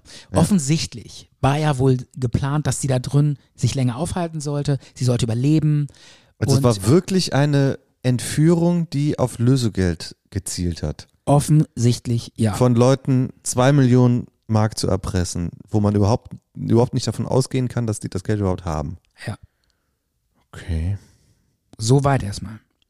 Was auch noch in der 50 Meter entfernt von dem Tatort gefunden wurde, war ein Klingeldraht. Das muss man sich vorstellen, so auf zwei Meter Höhe ging so ein Draht durch die, so etwa 150 Meter lang durch den Wald. Und vorne und hinten konnte man da so klingeln und dann sich so verständigen. Offensichtlich warnen. Das Geile, Moment mal. Klingeldraht ist ja einfach nur äh, Kupferkabel, so ein dünnes Kupferkabel. nee, das war so mit so äh, Klingeln versehen. So meinen die das.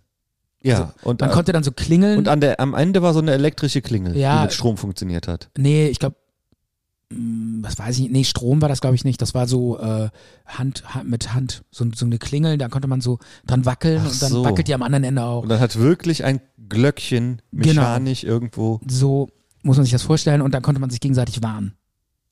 Also kann gut, ne? Äh, Offensichtlich haben sich da irgendwie gewarnt, hier, pass auf, kommt einer, kommt keiner, ich weiß nicht. Okay. Und das äh, Krasse ist an dem Fall, dass die Polizei den hängen gelassen hat, hat gesagt, oh, der hat nichts mit dem Fall zu tun. Ja.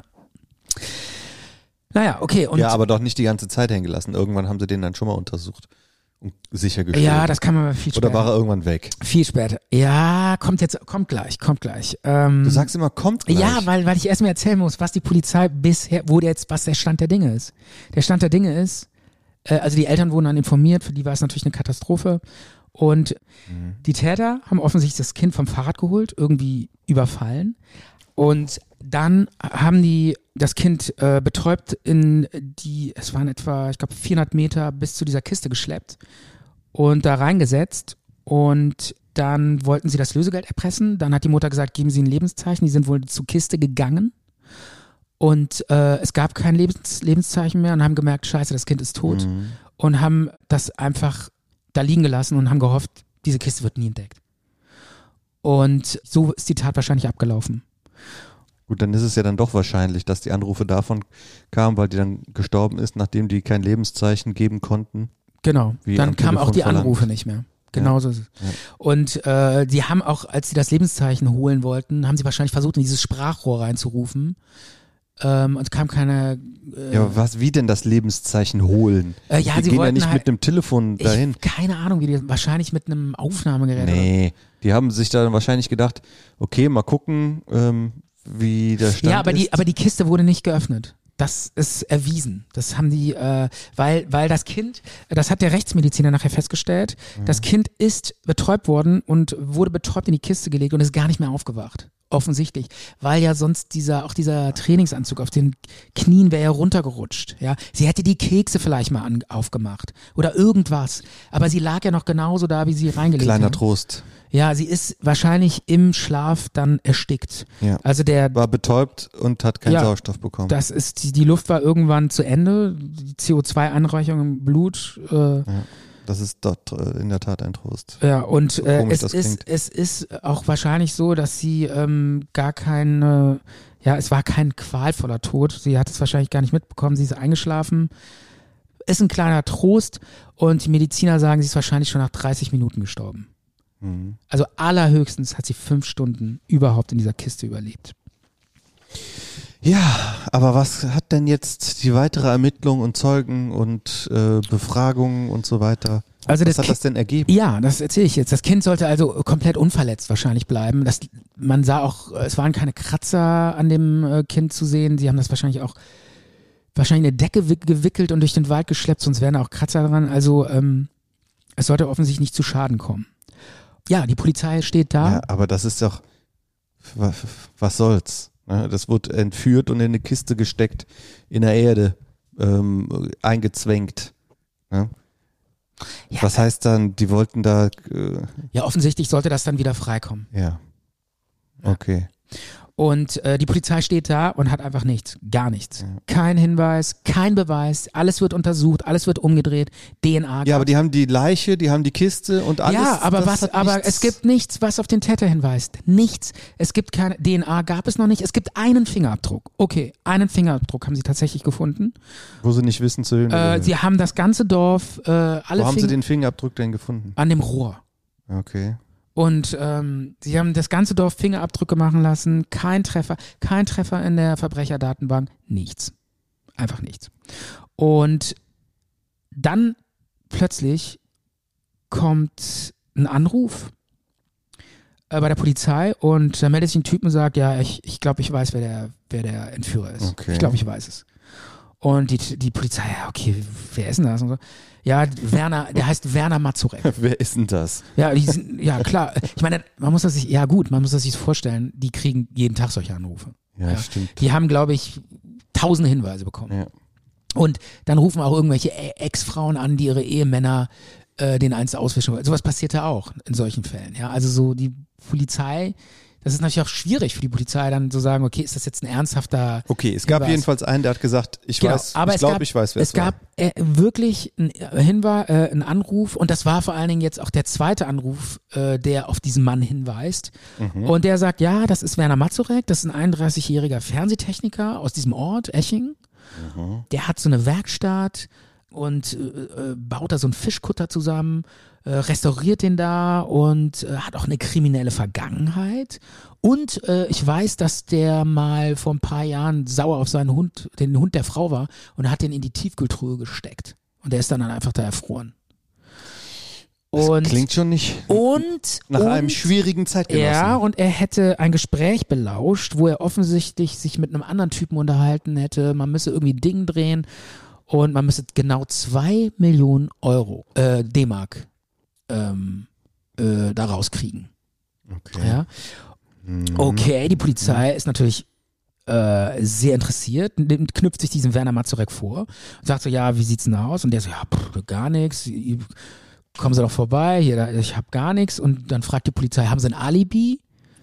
Und der so, ja, pff, weiß ich nicht, muss ich gucken, ich komme morgen wieder. Kommt wieder, nennt ein Alibi, das ist aber total äh, berücht, das bricht ihm dann weg. Also dieses Alibi ist überhaupt nicht sicher irgendwie, ne? Aber da muss ich tatsächlich sagen, Micha, wenn ich dich frage, äh, vor vier Wochen, äh, an dem und den Tag um 19, von 19.30 bis 23, 21.30 Uhr, hast du da ein Alibi? Ist sehr Ja, schwierig. ist doch klar. Und wenn man dann so verdächtig wird, ja, natürlich geht man nach Hause und denkt sich, scheiße, ich brauche ein Alibi, sonst verdächtigen wir mich noch. Ja. Also äh, finde ich jetzt Also die- schwierig, ja. wenn du jetzt alleine wohnst zum Beispiel und kannst sagen, ja, da war ich wahrscheinlich zu Hause, wenn du jetzt Glück hast und du kannst sagen, nee, an dem Tag war ich im Kino mit meinem Kumpel. An dem und dem Ja. Tag, in dem und dem Film. Das ist dann irgendwie, ah, okay, da kann man was mit anfangen. Aber die meisten Leute sagen, pff, weiß ich nicht. Ja, mehr. aber angenommen, du wärst einfach nur zu Hause gewesen und hättest gesagt, nö, hab kein Ja, Alibi. dann hast du kein Alibi. Ja, genau. dann, dann bist du noch verdächtiger. Dann suchst du dir doch schnell ein Alibi. Also, ich kann ein da diesen- Alibi zu suchen. Ich sag mal, ich kann das so ein bisschen nachvollziehen. Angenommen, der war's nicht.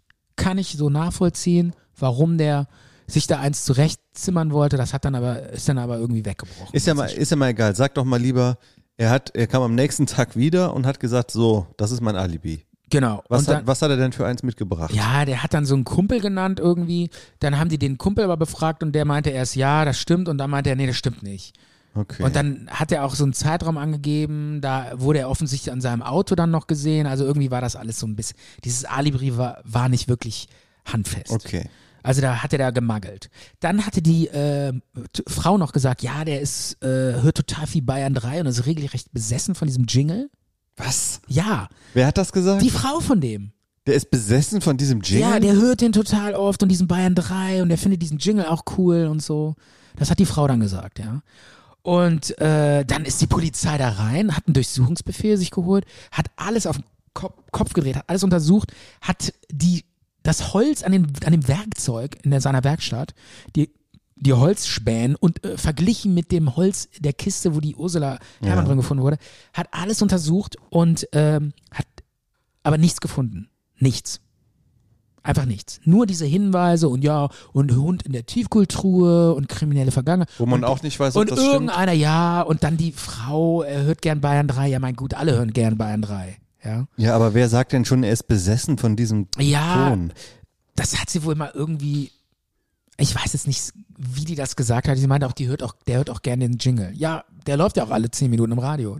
Findet der dann gut. Keine Ahnung. Okay. Ich weiß nicht, was die Frau da auch irgendwie sagen wollte. Auf jeden Fall, es gab, das sind Indizien, ja, aber es gab keine Beweise. Ja. Nichts. So. Die Polizei sitzt da und denkt sich, ja gut, den, da können wir nichts machen. Das reicht nicht. Das reicht nicht, um zu sagen, der war's. Ja. Ja. Den Fingerabdruck haben sie auch verglichen, kein Treffer. Ja. Und dann haben, äh, stand die Polizei wieder, immer noch keiner.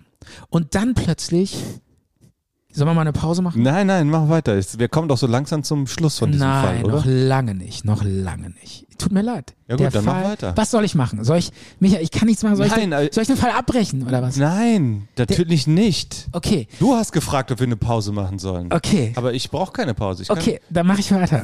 Brauchst du eine? Äh, nein, nein, überhaupt nicht. Ja, dann. Okay. Und jetzt wird's interessant. Jetzt meinten verschiedene Leute aus dem Ort, ja, wir haben äh, noch so einen anderen Typen beobachtet. Der ist da mal mit so einem Moped rumgefahren, hatte einen Spaten an dem Moped. An dem Spaten klebte Erde, an den Stiefeln klebte Erde. Und der war auch immer zu der Zeit da, als sie verschwunden ist. Genau, auch da in dem Wald habe ich den einmal gesehen und so. Gab so ein paar Zeugenaussagen. Und dieser Typ heißt Klaus Pfaffinger. Und die Polizei holt sich den äh, ins Verhör, nimmt den auseinander und fragt elf Stunden lang, was, wo der war mit dem Spaten, was der gemacht hat. Irgendwann bricht er ein und sagt, ja, okay, ich geb's zu, dieser Mazurek, der hat mir 1000 D-Mark versprochen und einen Farbfernseher, wenn ich für ihn so ein Loch grabe.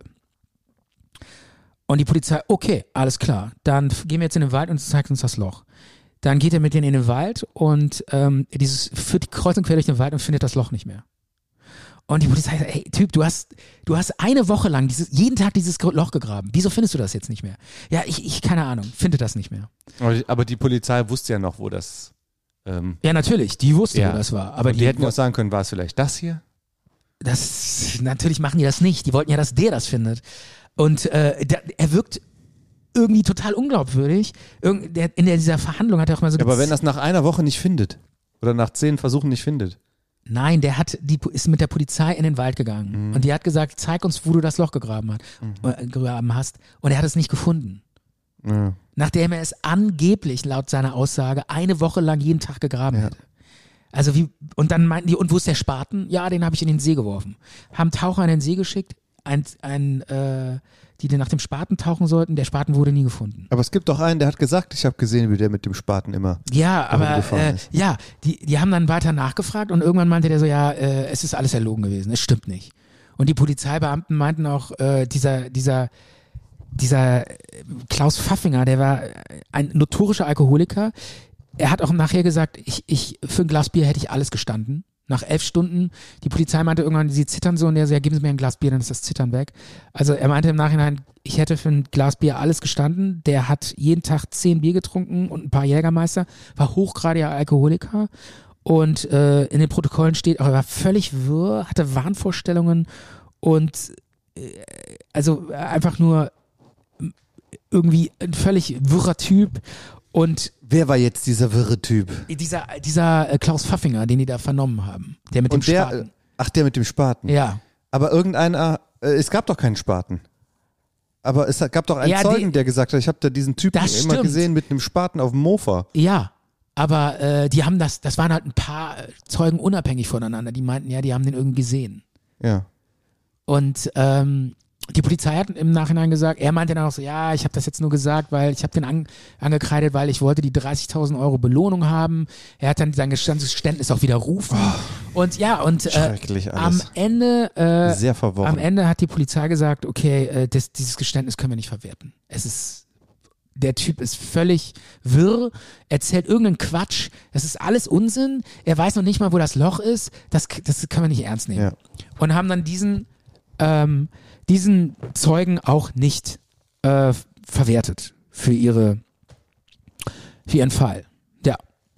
Und das ist der Stand der Dinge. Sie haben diesen, diesen Alko notorischen Alkoholiker, der wirres Zeug labert, dann diesen Werner Mazurek, der, äh, ja gut, der seinen Hund in die Tiefkultur gelegt hat, aber ansonsten kann man dem auch nicht viel nachweisen. Dann gibt's noch die Kiste, da haben sie von oben es un untersucht, da finden sie gar nichts.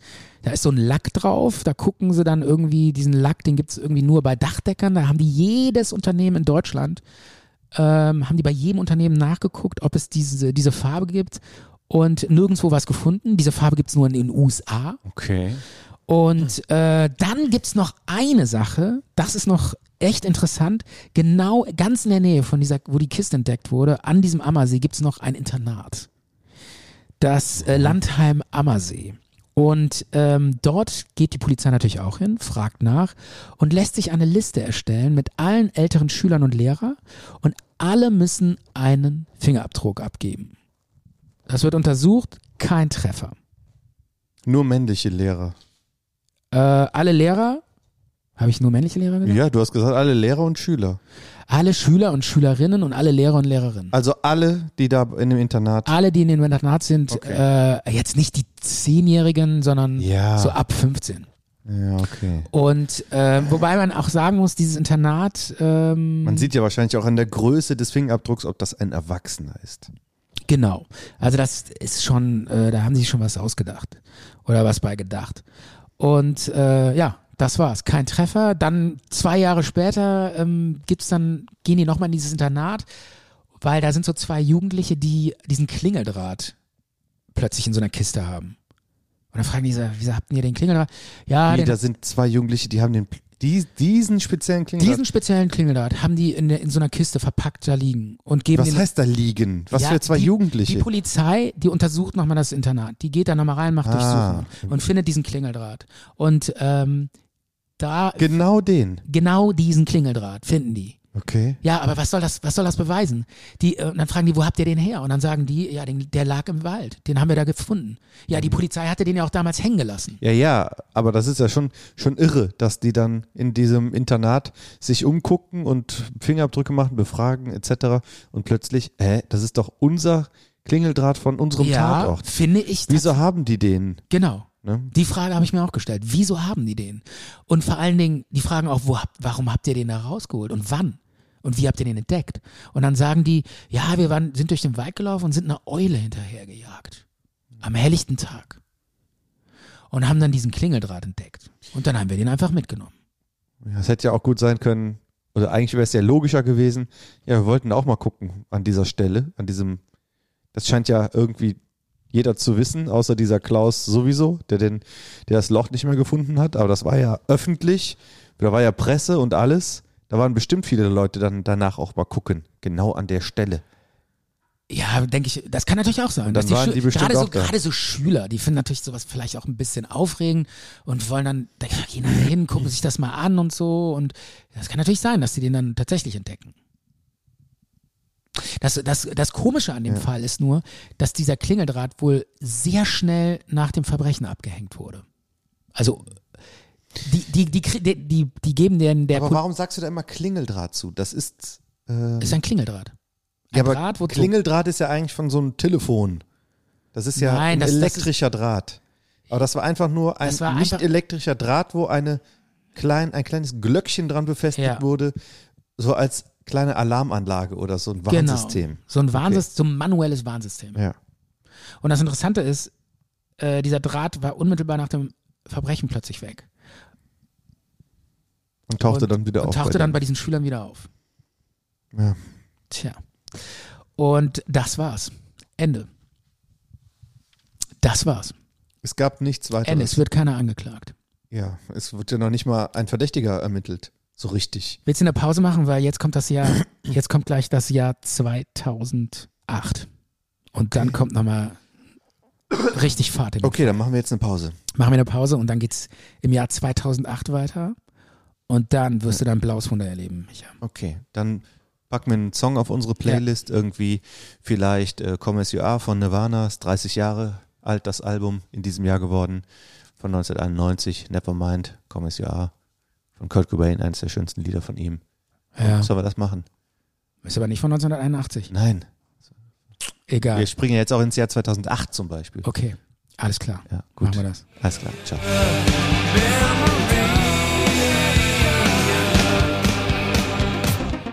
Zart und bitter.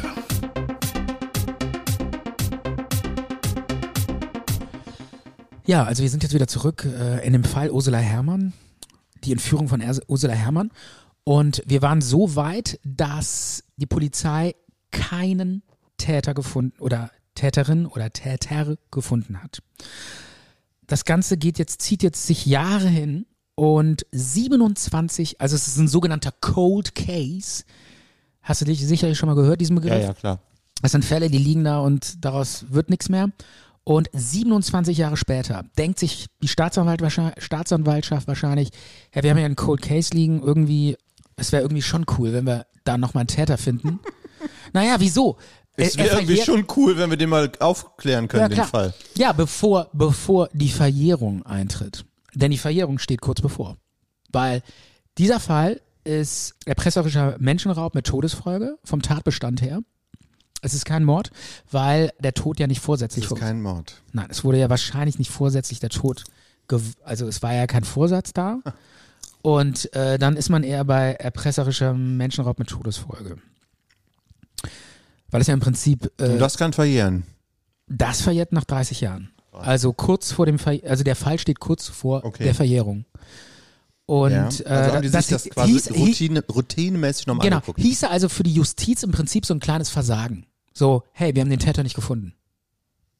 Ja. Kann man schon so sehen. Kann man auch, kann man so sehen. Muss man nicht, aber kann man. Und die Justiz sagt, okay, Kann man absolut so sehen. ja, finde ich eigentlich auch. Ja. Und es ist halt auch merkwürdig, wieso die dann, oder ich sag mal, das ist naheliegend, dass sie dann sagen, okay, komm, wir gucken uns nochmal an, wer war denn in dem Fall involviert? Und genau das machen. Machen die auch. Die gucken sich die ganzen äh, Akten nochmal an und an der Stelle muss man mal sagen, bis zu dem äh, Zeitpunkt sind fast 20.000 Fingerabdrücke genommen worden, 40.000 Spuren ähm, äh, verfolgt, äh, 15.000 Personen äh, wurden geprüft, 14 11.000 Fahrzeuge. Also die Ermittlungsakten füllen, Sind riesig, ne? die Ermittlungsansätze füllen irgendwie 300 Aktenordner. Das Ganze gucken die sich nochmal an und sehen dann, okay, wir haben ja hier diesen Mazurek. Was ist eigentlich mit dem? Kann man da nicht nochmal irgendwie was machen? Also so stelle ich mir das jetzt so ein bisschen vor.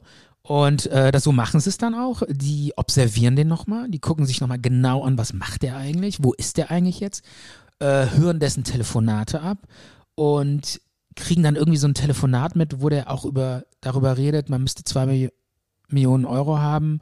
Die nach 27 Jahren Ja, irgendwie. hören und, die den ab. oder genau, nach 27 Jahren stellen die sich nochmal dahin und hören nochmal diesen Mazurek ab. Und denken, Genau der so. würde dann irgendwas sagen. Ja, und das Geile. und Übrigens er, damals, Er sagt, auch, 1981. was- er sagt auch, er sagt ja, ja, äh, in 30 Jahren ist jetzt der Fall verjährt und so. Und das, und dann werden die so aufmerksam, Moment mal, der interessiert sich für die Verjährung? Hm, so redet doch nur einer, der vielleicht beteiligt ist. Und dann sagt er irgendwie noch so in einem Telefongespräch zu irgendeinem Kumpel, ja, dieses Kind, dass das gestorben ist, das war ja offensichtlich ein Betriebsunfall. Und die Staatsanwalt, also die, die äh, Ermittler denken sich, naja, also redet doch keiner, der unbeteiligt ist. Oder? Also die sagen sich so, ne, der steckt da drin. Ist für die, ist für die Grund genug. Und dann fahren die nochmal hin, Grund genug für was? führen nochmal einen Durchsuchungsbeschluss. Okay. Und jetzt Würde kommt. ich auch sagen, ja. Ja. Und jetzt kommt. Die gehen nochmal da rein. Und was finden die? Ein Tonbandgerät. Das Gerät Grundig TK Hier 248. klingelt was bei mir. Ja. Ja. Und ähm, die nehmen dieses Tonbandgerät, gucken sich das an und sagen, okay, damit wurde der Jingle abgespielt. Ich, der, der Fall, der kommt mir jetzt Ja. doch wieder präsent. Und jetzt klagen die den an. Am 28. Mai 2010 wird Werner Mazurek angeklagt. Moment mal, nicht so schnell. Ich sollte doch gerade Also eben die, schneller haben das, werden. die haben das Tonbandgerät gefunden. Ja. Und? Tonbandgerät? Ja, und? ja. Hat halt eins Ja, da stehen. Moment. Ja, bitte, erzähl mal, erklär mal. Okay, erkläre ich dir. Dieses Tonbandgerät, das kommt in die, wird in die Gerichtsverhandlung als Beweisstück eingeführt. Und ähm, Die müssen doch da irgendwas rausgefunden haben an diesem Tonbandgerät, dass da was Spezielles dran ist. absolut. Schon vorher, vor der Verhandlung. Ja, die haben sich das auch angeguckt. Die gehen davon aus, dass damit die Jingles abgespielt wurden. Es wird eine Expertise von diesem Tonbandgerät. Ähm, Weil die hatten ja die Aufnahme, das, was die aufgenommen haben. Den Genau, Jingle. die haben diese Aufnahmen Mhm. Und äh, die nehmen sich diese Aufnahmen, hören die ganz genau an und vergleichen die mit einem Bayern 3 Jingle. Also auch die, die ne, äh, vergleichen das halt auch computermäßig, digital vergleichen die das irgendwie. Ne? Ja, genau. Die gucken sich das genau an, wie diese, wie auch diese Höhen, die Frequenzen Ja, sind. Diese Höhen. Und erkennen da irgendwie was ähm, Ja, Spezifisches und oder genau. so. Und da ne? gibt es genau, da gibt es sogar einen Ton, einen spezifischen Ton, der also äh, eigentlich in dem normalen, in dem normalen Bayern 3 Jingle hoch ist. Oder so ein Hintergrundrauschen oder irgendwie sowas. ja, Moment, nicht so ne? schnell, nicht so schnell. Es gibt zwei Sachen, die, die denen auffallen. Ja. Einmal fällt denen auf, dass es dieses, in dieser Tonfolge ein Ton, der eigentlich im normalen Bayern 3 Jingle hoch ist, Ja. ist da ganz tief. Ganz tief oder nur ein bisschen tiefer? Nein, sogar sehr viel tiefer. Okay. Oder, oder tiefer. Schon fast mit dem normalen Ohr hörbar? Oder, nee, überhaupt Ja, also. nicht. Überhaupt nicht. Dann nicht viel, viel Okay. tiefer. Tiefer, tiefer. Wenn man das Eben digital auf, minimals minimals tiefer. wenn man das so Okay. aufzeichnet. Ja, äh, mit digital Ja, aufzeichnet. ja, klar. Und, ähm, und die sagen, gucken sich das Gerät von diesem Mazurek an und sagen, hey krass, da ist so eine Fehlstellung von so einem Tonkopf. Und wenn man das, diesen Bayern 3 Jingle auf diesem Gerät abspielt, dann ist der da auch so ein bisschen genau an der Stelle niedriger. Also muss das das Gerät sein. Ja. Da gibt's aber dann auch ein Gegengutachten, mittler- äh, äh, das, mit, das sagt, ähm, ja, also es ist mit, es ist auch, die, das es geht so tief. Ich will das jetzt nicht alles erzählen, Micha. Du hast gerade eben schon gesagt, ich rede zu lange. Habe ich nicht gesagt. Okay, aber ich hatte das Gefühl, ich kann jetzt nicht in die tiefsten Tiefen dieser Tonbandgerät-Expertisen gehen. Aber jetzt haben wir doch da den Aber- Beweis. Ja, Wenn es der Beweis ist. Moment, Moment. Aber wenn man, es ist so, dieser Jingle ist offensichtlich so abgespielt worden, nicht von diesem Gerät natürlich, weil dieses Gerät total groß ist. Mit diesem Gerät kann man nicht in eine Telefonzelle gehen und es ist ziemlich sicher, dass die, dass die Täter oder der Täter in eine Tele Telefonzelle gegangen ist, Mhm. hat wahrscheinlich diesen Jingle aufgenommen auf einem kleinen Diktiergerät von diesem, Mhm. von diesem Grundig TK 248. Ja. Und wenn man dieses kleine Gerät verschiebt, kann man genauso diese, Was heißt verschiebt? ja, man nimmt, man steht ja mit, man setzt ja dieses kleine Diktiergerät so. vor das große Tonband. Ja. womit der Jingle abgespielt wird und nimmt diesen Jingle auf. Und wenn man das verschiebt, allein durch die Raum, durch die, durch die Variierung der Raumakustik, Ah, okay. ja, allein die Raumakustik liefert ein ganz ähnliches äh, Geräusch. Ja, Oder ein ähnliches Bild. ein ähnliches ein, Bild. Von der Verzerrung. Genau. Und außerdem äh, nimmt sich für die Expertise diese Phonetikerin immer nur einen bestimmten Bayern 3 Jingle. Und damals, 1981, gab es ganz viele verschiedene Bayern 3 Jingle, die alle unterschiedlich sind. Ja, aber die haben doch genau den genommen, den er Nein, auch auf. nein, nein, das ist überhaupt nicht sicher. Offensichtlich. Es gab ganz viele unterschiedliche, die so ein bisschen ähnlich waren. Oh Mann. Äh, okay. äh, Also angeblich. Ich bin mir, ich weiß jetzt auch nicht so 100 Prozent, aber Aber Es die vergleichen doch nicht irgendwie. und, und, und die Sache ist die, auch, die müssen doch den, den, den, schon den nehmen, der da auch abgespielt Ja, wurde und nicht den es- Wetterjingle mit dem. Natürlich, ja, sie nehmen natürlich einen, der wahrscheinlich abgespielt wurde. Okay.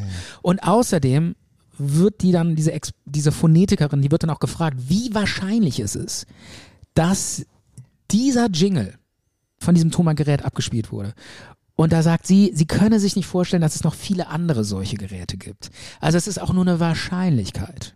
Und was sie auch noch sagt, ist, dass auf dieser, auf dieser Aufzeichnung wurden noch so Tastengeräusche gehört. Und dann diese Tasten, wenn man die drückt, die sind genau ganz ähnlich wie die Tasten, wenn man die drückt auf diesem TK äh, 248. Also ein starkes Indiz. Jetzt Ein- haben wir doch schon mehrere Indizien. Ein starkes Indiz. ja. Das stimmt. Aber äh, das ist der, das ist wirklich Wahnsinn. Dieser Michael Herrmann, der Bruder von der Ursula, wo man denken würde, ey, der will jetzt den Täter dingfest haben. Ja. Der tritt in diesem Gericht als Nebenkläger auf und sagt als Nebenkläger, dieses Tonbandgerät ist, taugt nichts als Hauptindiz. Dieses Tonbandgerät ist Schwachsinn. Er ist selber, er hat einen, einen Musikladen, kennt sich äh, ist, ist Musiklehrer und kennt sich aus mit äh, Phonetik und mit Sounds und äh, untersucht das und sagt, das ist Quatsch. Das ist, das kann überhaupt nicht. Es ist nicht das Gerät und es ist wahrscheinlich auch nicht das Gerät. Und äh, das ist eigentlich eine Sensation, weil normalerweise sagt immer ein Nebenkläger, ja klar, ich sitze hier, weil ich das alles beobachten will und will den natürlich auch hinter Gittern haben. Und er sagt, nein, ihr habt den falschen Täter. Ihr habt den falschen Täter. Das sagt im Übrigen auch der Verteidiger. Gut, das ist natürlich klar, dass der Verteidiger das sagt. Aber dieses Tonbandgerät ist wirklich, also es gibt Leute, die sagen, das ist so ein Quatsch. Jedes andere Gerät macht genau diesen selben Sound. Und ich habe, und jetzt, Michael, ich habe den Bayern 3 Jingle dabei und den Jingle, den der Erpresser abgespielt hat. Ich spiele jetzt mal den Bayern 3 Jingle und sie, hörst du da einen Unterschied? Also das ist das Original von Bayern 3. Mach nochmal. Okay? Okay. Und jetzt kommt der Jingle von dem Erpresser. Ja.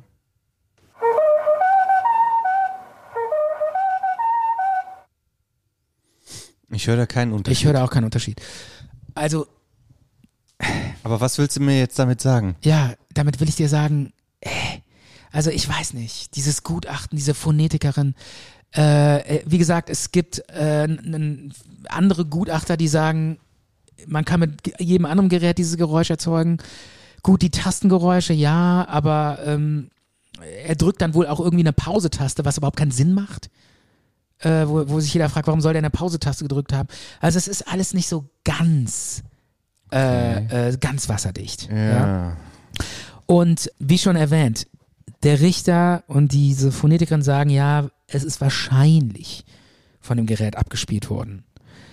Und äh, was haben wir jetzt? Was haben wir jetzt? Wir haben äh, Mazurek, ja, den Täter. Wir haben diese, also diesen Beweis mit dem Tonbandgerät. Dann haben wir Ein Mazurek. Beweis ist es ja nicht. Naja gut, es ist ein Indiz, stimmt. Ja. Der ganze Prozess war nur ein Indizienprozess. Ähm, Mazurek, muss man natürlich dazu sagen, der ist mittlerweile 58 Jahre alt.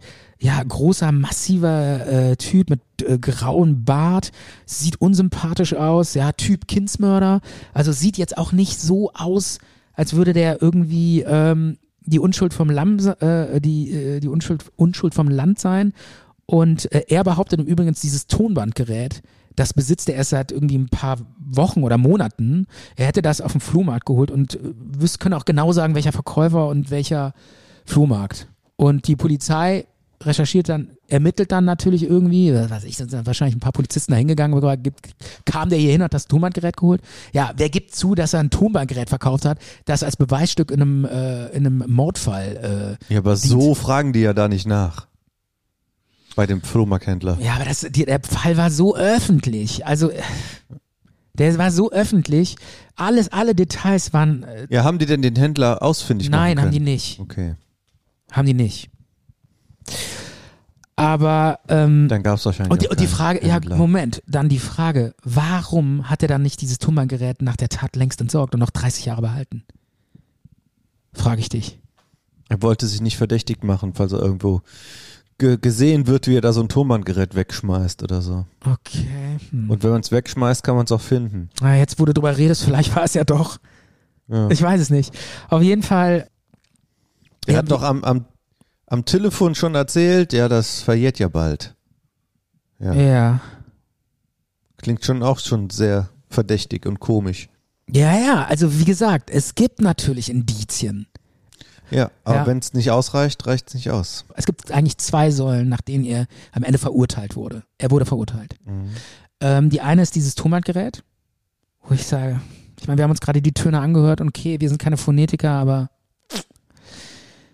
die andere Sache ist, es wird nochmal die Aussage ausgegraben von diesem Alkoholiker, der total wirder erzählt hat, irgendwie hätte ein Loch gegraben und dann hat er es nicht gefunden. Ja.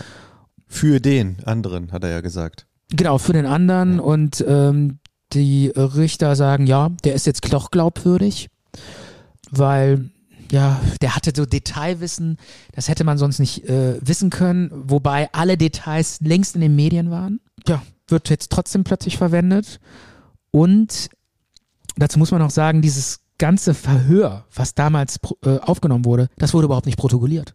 Das gibt's gar nicht. Das, es wurde nur im Nachhinein wurden die Polizisten gefragt, was wurde denn da erzählt? Ja. Und dann wurde dann so, so eine, nur die vern, vernehmenden Beamten wurden im Nachhinein Ja. protokolliert. So Gesprächsprotokoll. Ja, aber es gab kein wirkliches Protokoll von diesem Verhör. Ja. Gab es gar nicht. Ja. Dann gab es noch viele andere Indizien, da will ich jetzt nicht, ich kann jetzt nicht alles erzählen, das wird sonst zu lang dauern. Dann gab es noch so ein Fernglas, meinte, er hätte aber nie eins besessen und so. Aber das sind so die Hauptsäulen, dieses, dieses Geständnis, Ja. also dieses Verhör von diesem Alkoholiker und ähm, Das Tonbandgerät. das Tonbandgerät. Ja, und wie ging das dann aus? Tja, der wird äh, verurteilt. Er wird verurteilt. Lebenslänglich. Was? Ohne Sicher Sicherheit, äh, Sicherheitsverwahrung, 15 Jahre. Er sitzt immer noch. Sitzt immer noch. Also das heißt, was? Also er wird verurteilt, aber keine anschließende Sicherheitsverwahrung wird verhängt. Achso, ohne Sicherheitsverwahrung. Ja, ja, also er Ja. kommt, glaube ich, nach 15 Jahren frei. Aber er sitzt immer noch im Knast. Er wurde verurteilt. Er bestreitet bis heute die Tat. Er sagt, Ja. er war es nicht.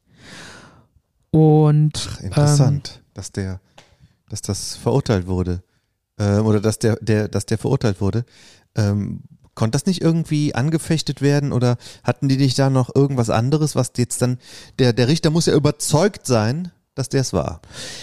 Ja, und in so einem Indizienprozess ist es immer so, dass du nicht die einzelnen Indizien, die reichen nicht. Die einzelnen Ja. Indizien, du kannst nicht sagen, ja, nur das Tonbandgerät, aber es ist hier die Gesamtmenge der Indizien ergibt ein Bild. Ja. Und danach beurteilen die Richter. Und die Richter müssen über, mit sehr groß, äh, mit fast, ja, ich glaube, ohne Zweifel, äh, Ja, ohne davon, ohne Zweifel. Zweifel dann überzeugt sein, dass er der Täter war. Ja. Und das war in dem Falle so. Die Richter haben den verknackt. Ich meine, man muss natürlich an der Stelle sagen, für so eine Justiz ist das auch immer ein Erfolg, wenn man den Täter dann dingfest macht. Ja.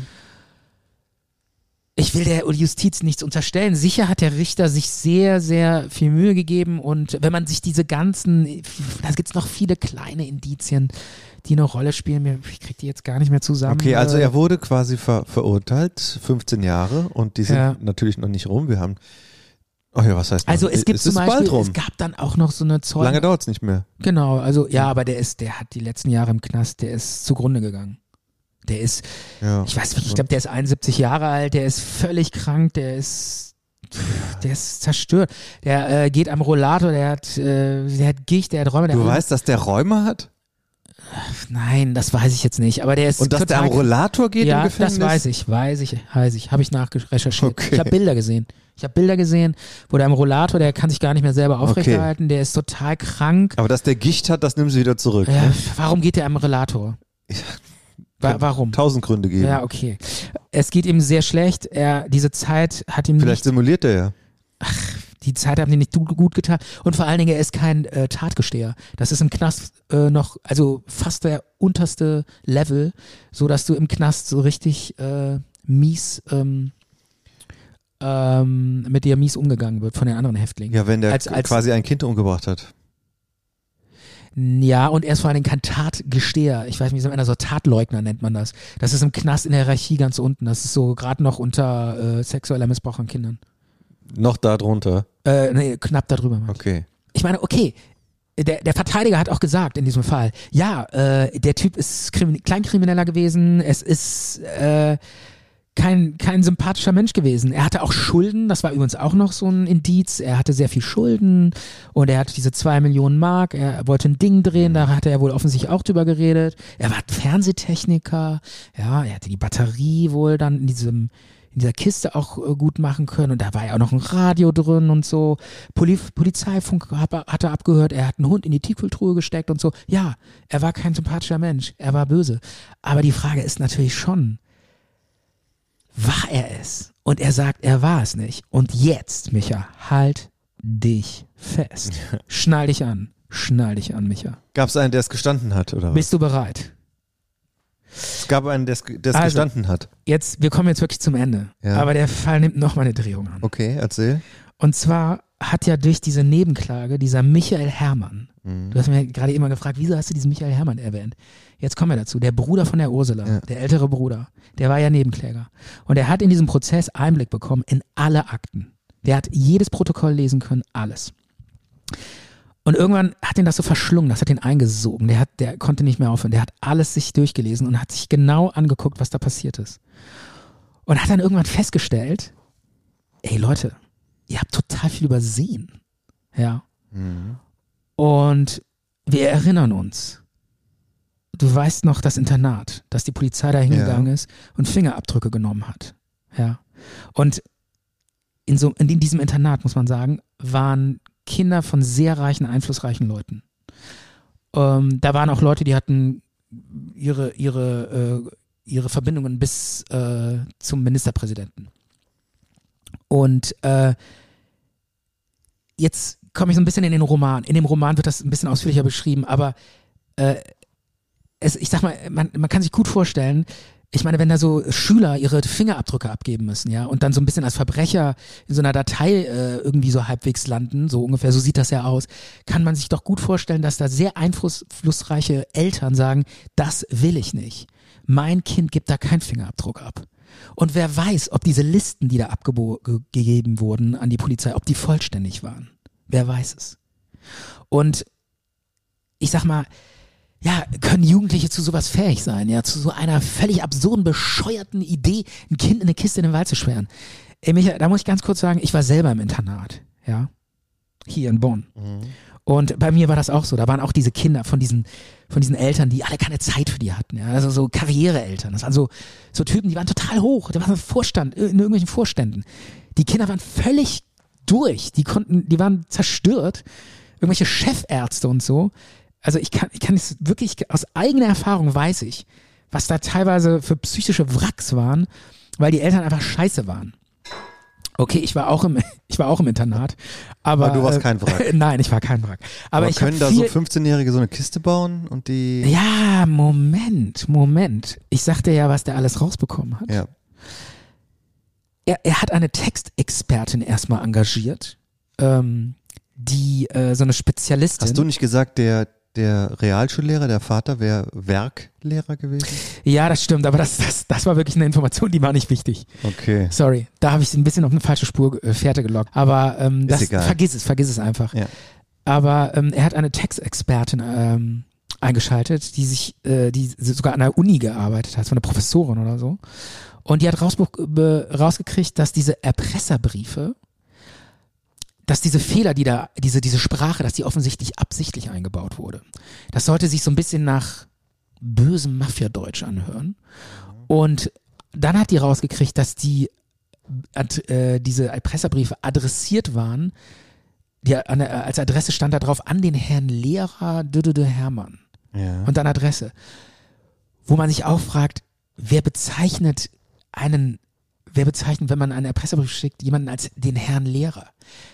Das, das machen doch nur Leute, für die das relevant ist, wenn man Lehrer ist. Ja, sprich, Klingt schon komisch. könnte doch vielleicht eher ein Schüler, für einen Schüler wichtig sein, dass jemand Lehrer ist. Dann, jetzt kommt der Hammer, der hat Druckspuren auf dem Erpresserbrief, haben die, äh, Druckspuren, was sind die- die- Druckspuren? äh, die haben so Druckspuren analysiert. Also der Erpresserbrief wurde wohl auf einer Unterlage geschrieben, wo drunter was lag. Aber der wurde doch nicht geschrieben, der wurde doch aufgeklebt. Der wurde geklebt, aber die, da muss man ja die Buchstaben so Ja, draufkleben. okay. Ne? Und da gab es Druckspuren, ganz leicht, ganz leicht, aber es gab welche. Und zwar sah man da Math- eine mathematische Figur aus der Stochastik. Es ist so ein Stochastikbaum, Lehrstoff aus der zwölften Klasse.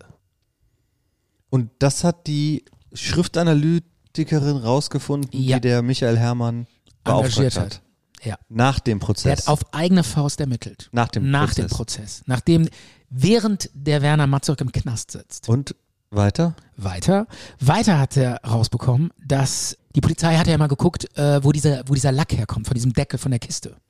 Ja, Das war ja der einzige- eher so eine Art Dachpappenteer so eine oder Dachpappe, sowas. genau, so Bitumen hieß das. Ja. So ein Teer war das. Ja. Und die waren dann ständig ähm, Ist was Dach- anderes wie Lack.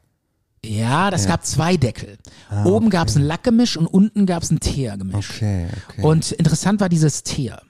Das Lack haben die auch untersucht, aber da war nicht so sicher, da war, konnte man dann nichts äh, entdecken. Aber bei dem Teer, da war's, das war interessanter.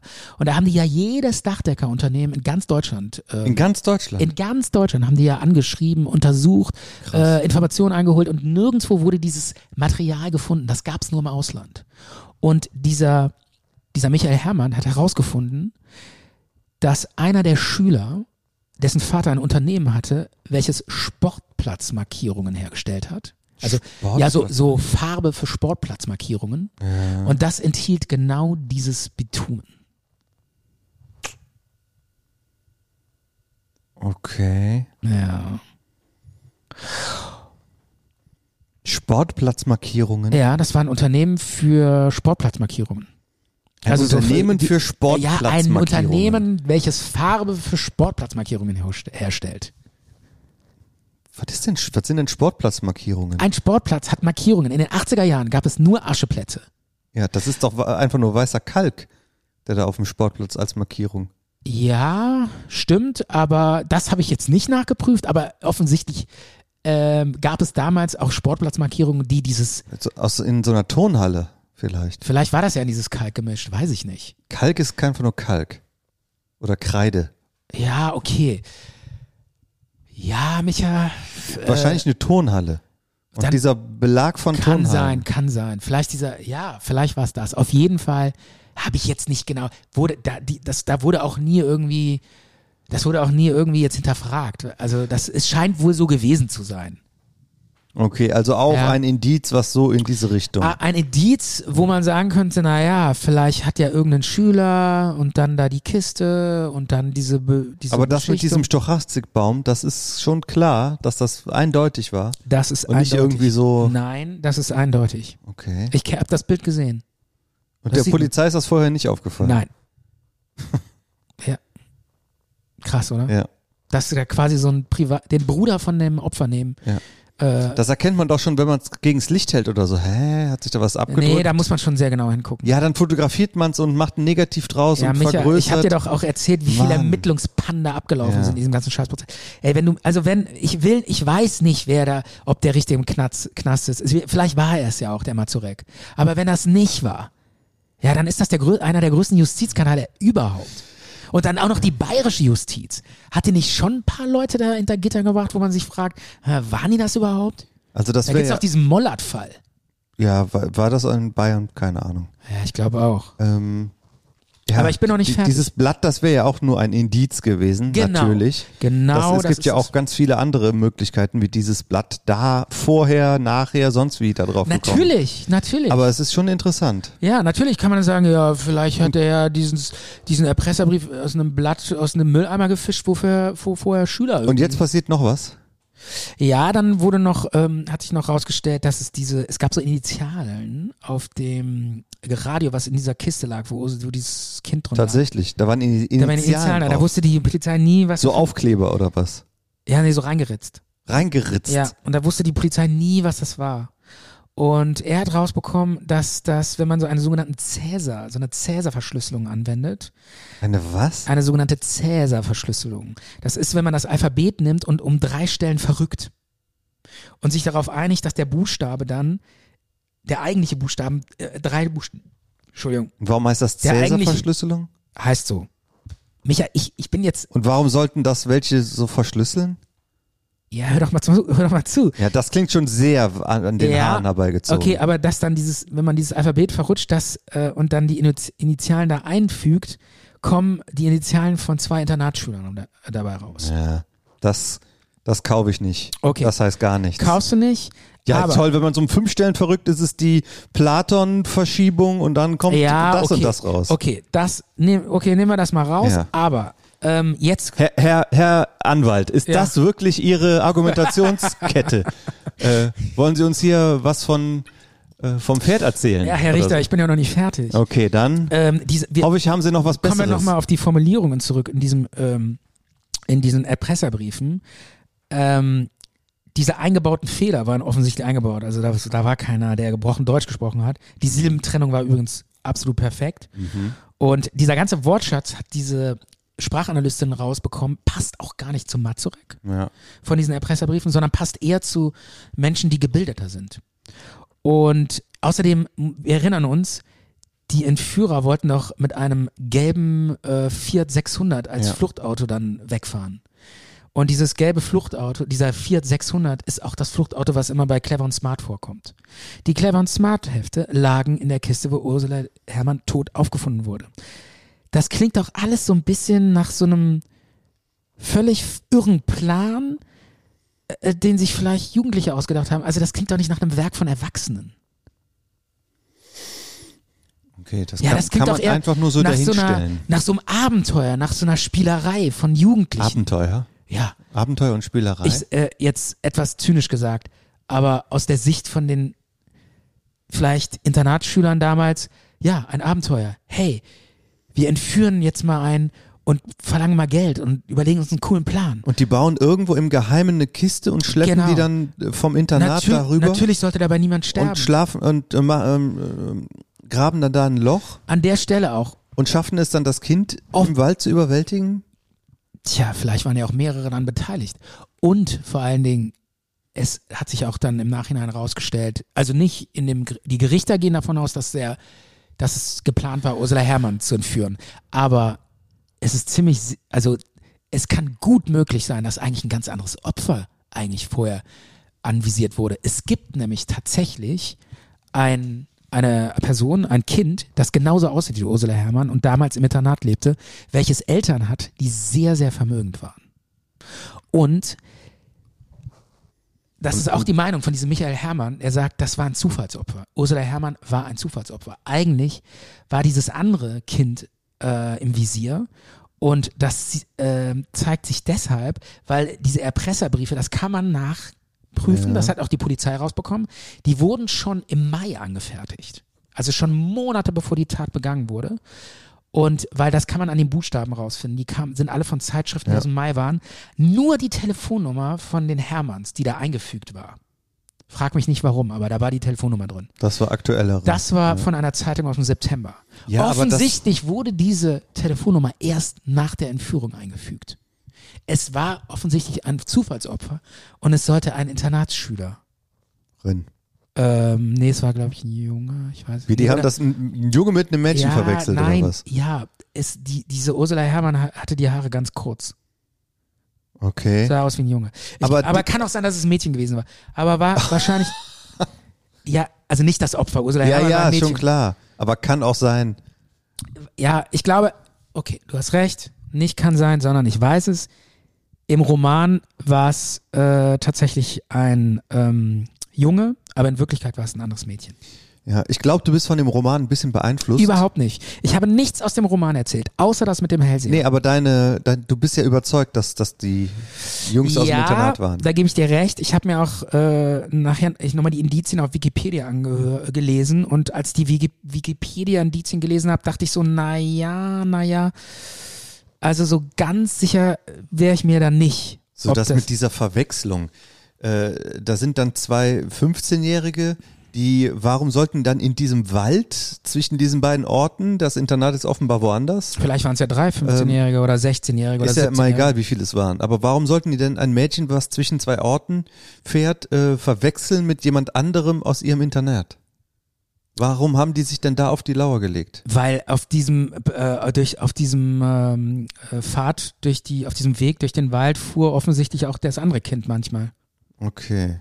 Das Internat lag da auch Das so Internat lag zwischen diesem Weg, wo Ursula Ehrmann äh, entführt wurde, und äh, dem Ammersee. dicht. Okay. Und die, äh, es wurde auch später noch eine Maske äh, gefunden in so einem Baumstumpf, womit die Täter, die, die Täter offensichtlich auf hatten, weil ja das Kind sollte die Täter ja nicht erkennen, äh, bevor es betäubt wurde. Wahrscheinlich mit Lachgas übrigens. Das haben die auch die Rechtsmedizin rausgefunden, spricht auch für amateurhaftes Vorgehen. Weil Lachgas konnte man damals irgendwie aus irgendwelchen Spraydosen sich raus äh, extrahieren. Und diese Maske, die die gefunden haben, wurde in einem Baumstumpf gefunden zwischen dem Ort, wo die Kiste war, und dem Internat. Und der Klingeldraht, auch nochmal darauf, darauf zurückzukommen, an dem Klingeldraht klebte ein Stück Klebeband, was auch auf den Rohren an der Kiste verwendet wurde. Ja, der Klingeldraht gehörte ja auch dazu. Das stimmt, aber die, das kann ja auch sein, dass der Klingeldraht von den Jugendlichen war. Ja, das hätten die doch dann erzählt. Ja, den haben wir da mal vor einem halben Jahr hingespannt, um irgendwie, was weiß ich, damit zu spielen. Aber ist ja, mal egal. aber da gibt's auch noch so, oh, da gibt's auch noch so ganz fragwürdige Aussagen. Ey, Micha, ich, Interessanter ich, finde ich aber kann jetzt- ganz kurz, äh, äh, da es wurde, es gab auch noch Zeugen, die behaupteten, der Klingeldraht, äh, der tauchte auch auf, bevor diese Entführung war und so. Aber da will ich jetzt nicht drauf, näher drauf eingehen, das geht zu tief. Wie ging es denn jetzt weiter mit den neuen Ermittlungsansätzen, die der Michael Herrmann Genau, rausgefunden er hat hatte? dann, äh, er ist mit diesen äh, neuen Ermittlungsansätzen zur Staatsanwaltschaft gegangen und hat gesagt, sie sollen sich doch bitte mal nochmal den Fall angucken. Ja. Ähm, er hat auch nochmal so Zivilklage eingereicht und wollte dann über den Weg nochmal eine neue Schuldfrage stellen. Und äh, aber die Staatsanwaltschaft macht nichts, weil dieser Fall ist verjährt. Sie kann gar nicht okay. mehr ermitteln. Der ist eigentlich abgeurteilt, der Fall. Ich glaube, es gibt nur noch ein, ein, eine einzige Möglichkeit, dass dieser Fall überhaupt äh, nochmal aufgerollt wird. Und äh, das ist, wenn einer zur Tür reinkommt und sagt, ich war's. Und jetzt kommt der Knaller. Jetzt, jetzt kommt der Oberknaller. Und das ist passiert. das ist passiert. okay. Vor ungefähr zehn Monaten Ja. ist ein Brief an die Behörden gegangen, wo einer gesagt hat, so ein Sch- Internatsschüler hat gesagt, mit Unterschrift, ähm, ich habe die Tat begangen und hat so detailliert beschrieben, was da passiert ist, dass man fast eigentlich das überhaupt nicht so schreiben kann mit Informationen aus der Presse. Und die sind dem dann nachgegangen, aber dieser Internatsschüler sagt, das stimmt nicht. Der hat oft, das, Moment, was denn, was denn jetzt? Wer hat jetzt da einen Brief geschrieben? also ein Internatsschüler hat einen Brief geschrieben Und hat gesagt, ich war's. und hat gesagt, ich war's. Ja. und hat so detailliert die Tat beschrieben, ähm, dass die Staatsanwaltschaft sagt, ja, okay, Da ist wohl was das dran. ist wohl was dran. und dann haben, sind die mit dem in In Verbindung, Verbindung getreten. Und dann? Und dann hat er gesagt, diesen Brief habe ich nicht geschrieben. Ich habe diese Tat nicht begangen. Und offensichtlich hat ein anderer, der aber auch sehr, sehr viel wusste, wollte irgendwie den, ähm, wollte den, ähm, Okay. was in die Schuhe schieben. Und dieser Brief wird übrigens immer noch untersucht. Keiner weiß, wer ihn geschrieben hat. Nö. Ja. Der Aber- Absender stimmte nicht, offenbar. Offenbar nicht, aber Derjenige, dem sie dann, ähm, Ja. der ähm, An äh, Absender sagt, den habe ich nicht geschrieben und die haben da wahrscheinlich auch vielleicht Fingerabdrücke, Fasern, Ja, DNA, natürlich, Schriftprobe natürlich. etc. ja. Ja. Okay. Also das ist, also dieser ganze Fall ist so irre. Vielleicht kommt da jetzt bald ein das, mal mehr, vielleicht, mehr die Frage ist natürlich auch, vielleicht kommt ja irgendwann mal einer und sagt, ich war's. Ich meine, der würde juristisch, würde ihm nichts blühen. Keine Strafe, gar nichts mehr. Der Fall ist abgeurteilt, der Fall ist verjährt. Es würde nur Aufklärung schaffen. Ja, aber das ist ja derjenige gewesen. Er hat nur einen falschen Namen hingeschrieben. Nein. Äh, der, wenn der sagt, er war es nicht, was, was, dann hat ein anderer das äh, gesagt. Ja, ja, klar. Aber derjenige, der den Brief geschrieben hat, der war es ja dann wohl, nur er hat nicht seinen richtigen Namen. Ah, so einfach ist das nicht, so einfach ist das nicht. Weil ähm, ich, also äh, da bin ich mir jetzt auch nicht so 100% sicher, aber die, äh, die Juristen sagen, ähm, die, das Wissen, was er da in diesem Brief hat, ist schon extrem. Aber man kann es, wenn man zumindest die Akten kennt, ähm, auch aus den Akten rausholen, dieses Wissen. Ja, da also es fragt ist man alles sich auch, so was ist denn das Motiv dafür? ja, und die Frage ist auch, warum schreibt einer so einen Brief? Also irgendwie, ich verstehe das alles nicht. Ich sage jetzt nochmal einmal ganz zum Abschluss, Ja. wie das Ende in dem Roman ist. Ja, um vielleicht so ein bisschen Befriedigung in dem Fall zu kriegen. Ja, um aber zu der sagen, Roman ist eben ein Roman. das ist natürlich wahr, aber ich sag's nur, wie es in dem Roman war. Okay. Ähm, weil es war einfach. Wie heißt denn jetzt der Roman? Du hast ja den ähm, Titel immer ver... Ja, gute Frage. Äh, dieses Buch ist von Christa von Bernhut und heißt Tief in der Erde. Kriminalroman nach einer wahren Begebenheit. Okay, der Und- Titel, der hätte dann schon ein bisschen was verraten, Ja, aber das es wäre jetzt auch nicht so schlimm gewesen, wenn ich diesen Titel gewusst hätte. Also in diesem ähm, Roman, jetzt, aber ich habe das auch mal nachgeprüft. Ähm, diese Schriftstellerin hat mit sehr, sehr vielen Leuten ge geredet, die sehr viel wussten. Also die hat jetzt nicht alles erfunden, sondern die hat sehr, sehr stark recherch recherchiert und mit Informanten geredet, die die auch nicht nennt. Okay? Das ist schon krass. Und dieses Ende, was sie dann strickt in dem Roman, basiert so ein bisschen darauf, wie es, ich sag jetzt mal, wahrscheinlich abgelaufen ist. Und zwar waren da halt ein paar Internatsschüler. In dem Roman äh, sind das vor allen Dingen zwei. Der eine ist so ein Militärtyp, der so ganz gut aussehend, bei Frauen auch gut ankommt, aber irgendwie so ein Fable für durch den Wald kriechen mit Armyhosen hat und so. Und er wohnt mit einem anderen auf dem Zimmer, der so ein bisschen nerdig ist. Der hat so äh, dicke Brillengläser und kommt nicht so an. Und er will dann irgendwie, dass er so ein bisschen sagt so, ey, du musst einfach mal sichtbar werden. Du musst ein geiles, ein cooles Ding durchziehen und so. Und dann irgendwann kommen die auf die Idee, das zu sagen, ey, komm, lass doch hier zwei Millionen Mark erpressen, wir machen einen geilen Plan. Und dann schmieden die so an ihrem Plan. Und äh, dieser nerdige Typ, der so ein bisschen nicht so äh, das Standing hat, das ist dieser Sohn von diesem schwerreich, also sehr reichen Unternehmer, der da dieses Unternehmen hat mit diesen Sportplatzmarkierungen wohl. Und ähm, dann planen die da und dann sagt der andere aber, komm, das machen wir nicht. Und geht, das war ja nur ein Witz. Also dieser äh, sportliche Militärtyp, Internatsschüler. Und der, dann sind ja Sommerferien, das war ja so. Und dann war der wohl auch in den Sommerferien, in den, im Urlaub in den USA, dieser äh, dieser militäristische, halbstar äh, etwas erfolgreichere Typ, der besser ankam. Und der andere, der hat dann mit so einem Lackierer aus dem Unternehmen seines Vaters, weil er total gefrustet war und der Vater war auch so ein Arsch und wollte ihn eh nie an die Töpfe lassen, meinte so, komm, wir erpressen Und was für Töpfe? ja, an die, an die äh, meinte so, er würde ihn nie das Unternehmen kriegen oder es war auch ein ätzender Vater, der den mal irgendwie in, der, in seiner Jugend in, stundenlang in, in den Schrank gesperrt hat. In dem Roman, das ist jetzt alles erfunden, ja. Aber so ist der Roman und ähm, er ist dann, meint dann so zu so einem Lackierer, den er in seinem Unternehmen kennenlernt. Die sind beide so frustrierte, gescheiterte Typen eigentlich, die so sagen, komm, wir drehen jetzt, die ziehen jetzt dieses Ding durch, was ich mit so einem anderen eigentlich geplant habe. Der ist aber längst abgesprungen, wir machen das. Und dann ziehen die das halt durch. Ja.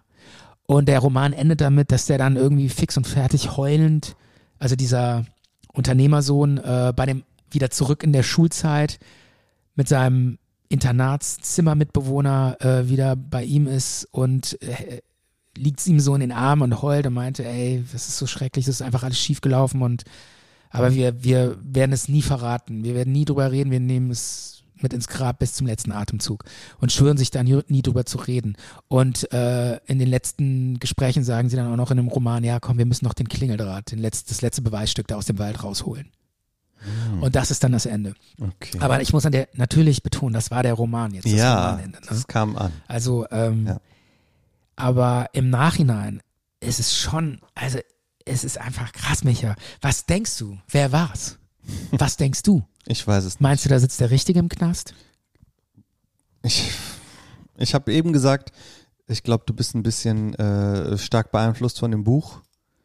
Ähm, vielleicht Ja. möchte man auch, dass das so endet, aber ich kann da absolut jetzt keine, ähm, kein Gefühl sagen, ob da der Richtige im Gefängnis sitzt oder nicht. Vielleicht sitzt der Richtige im Gefängnis da. Ich, ich, ehrlich gesagt, also ich, ich glaube, ich glaube, nachdem ich mich so tief in diesen Fall eingearbeitet habe, wirklich stundenlang, glaube ich, es ist der Falsche im Gefängnis. und die Täter waren andere. Das glaube ich. Okay. Aber ah, ich, bin, ich bin mir Aber auch, vielleicht aber ich bin nicht. mir auch nicht sicher. Ja, okay. Es ist schon echt schwierig. Also es ist schon. Wir werden den Fall schwierig. weiterverfolgen und wenn wir irgendwas Ähm. darüber noch hören, dann werden wir es in einer der nächsten Crime-Folgen nochmal Auf jeden äh, Fall. erwähnen. Und ja, vielleicht abschließend noch, ich glaube, er- der Fall wird sich nie aufklären, nie wirklich. Es bestehen echt, es gibt noch viele offene Fragen zu dem Fall. Bis heute, bis zum heutigen Tag. Ja, wo kommt Und ich- dieser Brief und her? Ich, genau, wo kommt dieser Brief her? Und was kommt noch? Ja. Also ich meine, der Fall ist 40 Jahre alt. Und trotzdem Ja. äh, passieren da noch Wendungen. Das ist schon irre. Und äh, was ich jetzt auch neulich gehört habe, ist, äh, also der, der Fall ist hochinteressant und ich glaube sogar, äh, es ist eine Serie auf Netflix geplant. Weiß ich nicht. Äh, Habe ich jetzt irgendwie gehört. Also das ist schon echt interessanter Crime-Stoff. Okay. Ja. Ja, das war unsere, ich glaube, es war die 15. Ausgabe, ich bin mir selber gar nicht ganz sicher, Ja. mit dem Fall Ursula Herrmann. Ähm, ganz traurige, äh, ganz trauriger, tra tragischer Fall. Und ja, hat mich gepackt. Und vor allem diese, äh, diese Sounds, die du da mitgebracht hast, ähm, ja, ganz verrückt, da anzurufen, diese Sounds abzuspielen. Tja, und vielleicht noch, wir haben jetzt die ganze Zeit über den Fall geredet, aber Ursula Herrmann wäre, glaube ich, heute über 50 Jahre alt. Ja, wenn die 10 war und der Und Fall hätte- ist 40 Jahre ja, her. Und hätte ein langes, erfülltes Leben führen können. Ja. Und das ist schon traurig. Das wurde ihr Das verwehrt, ja. Ja. Gut, dann war das jetzt unsere Akte Crime 15. Und ja, bis bald und bis zum nächsten Mal. Eure, ähm, wie heißen wir nochmal? Crime Stories, Zart und bitter. Zart und Bitter Crime Stories, Creme de la Crime de la Crime war Quatsch. Wir heißen natürlich Zart und Bitter Crime Stories. Gute Nacht. Ciao.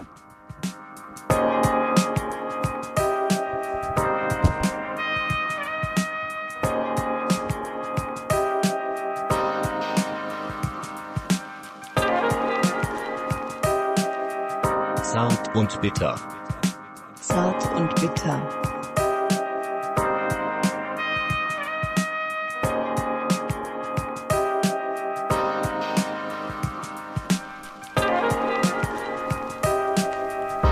Zart und bitter.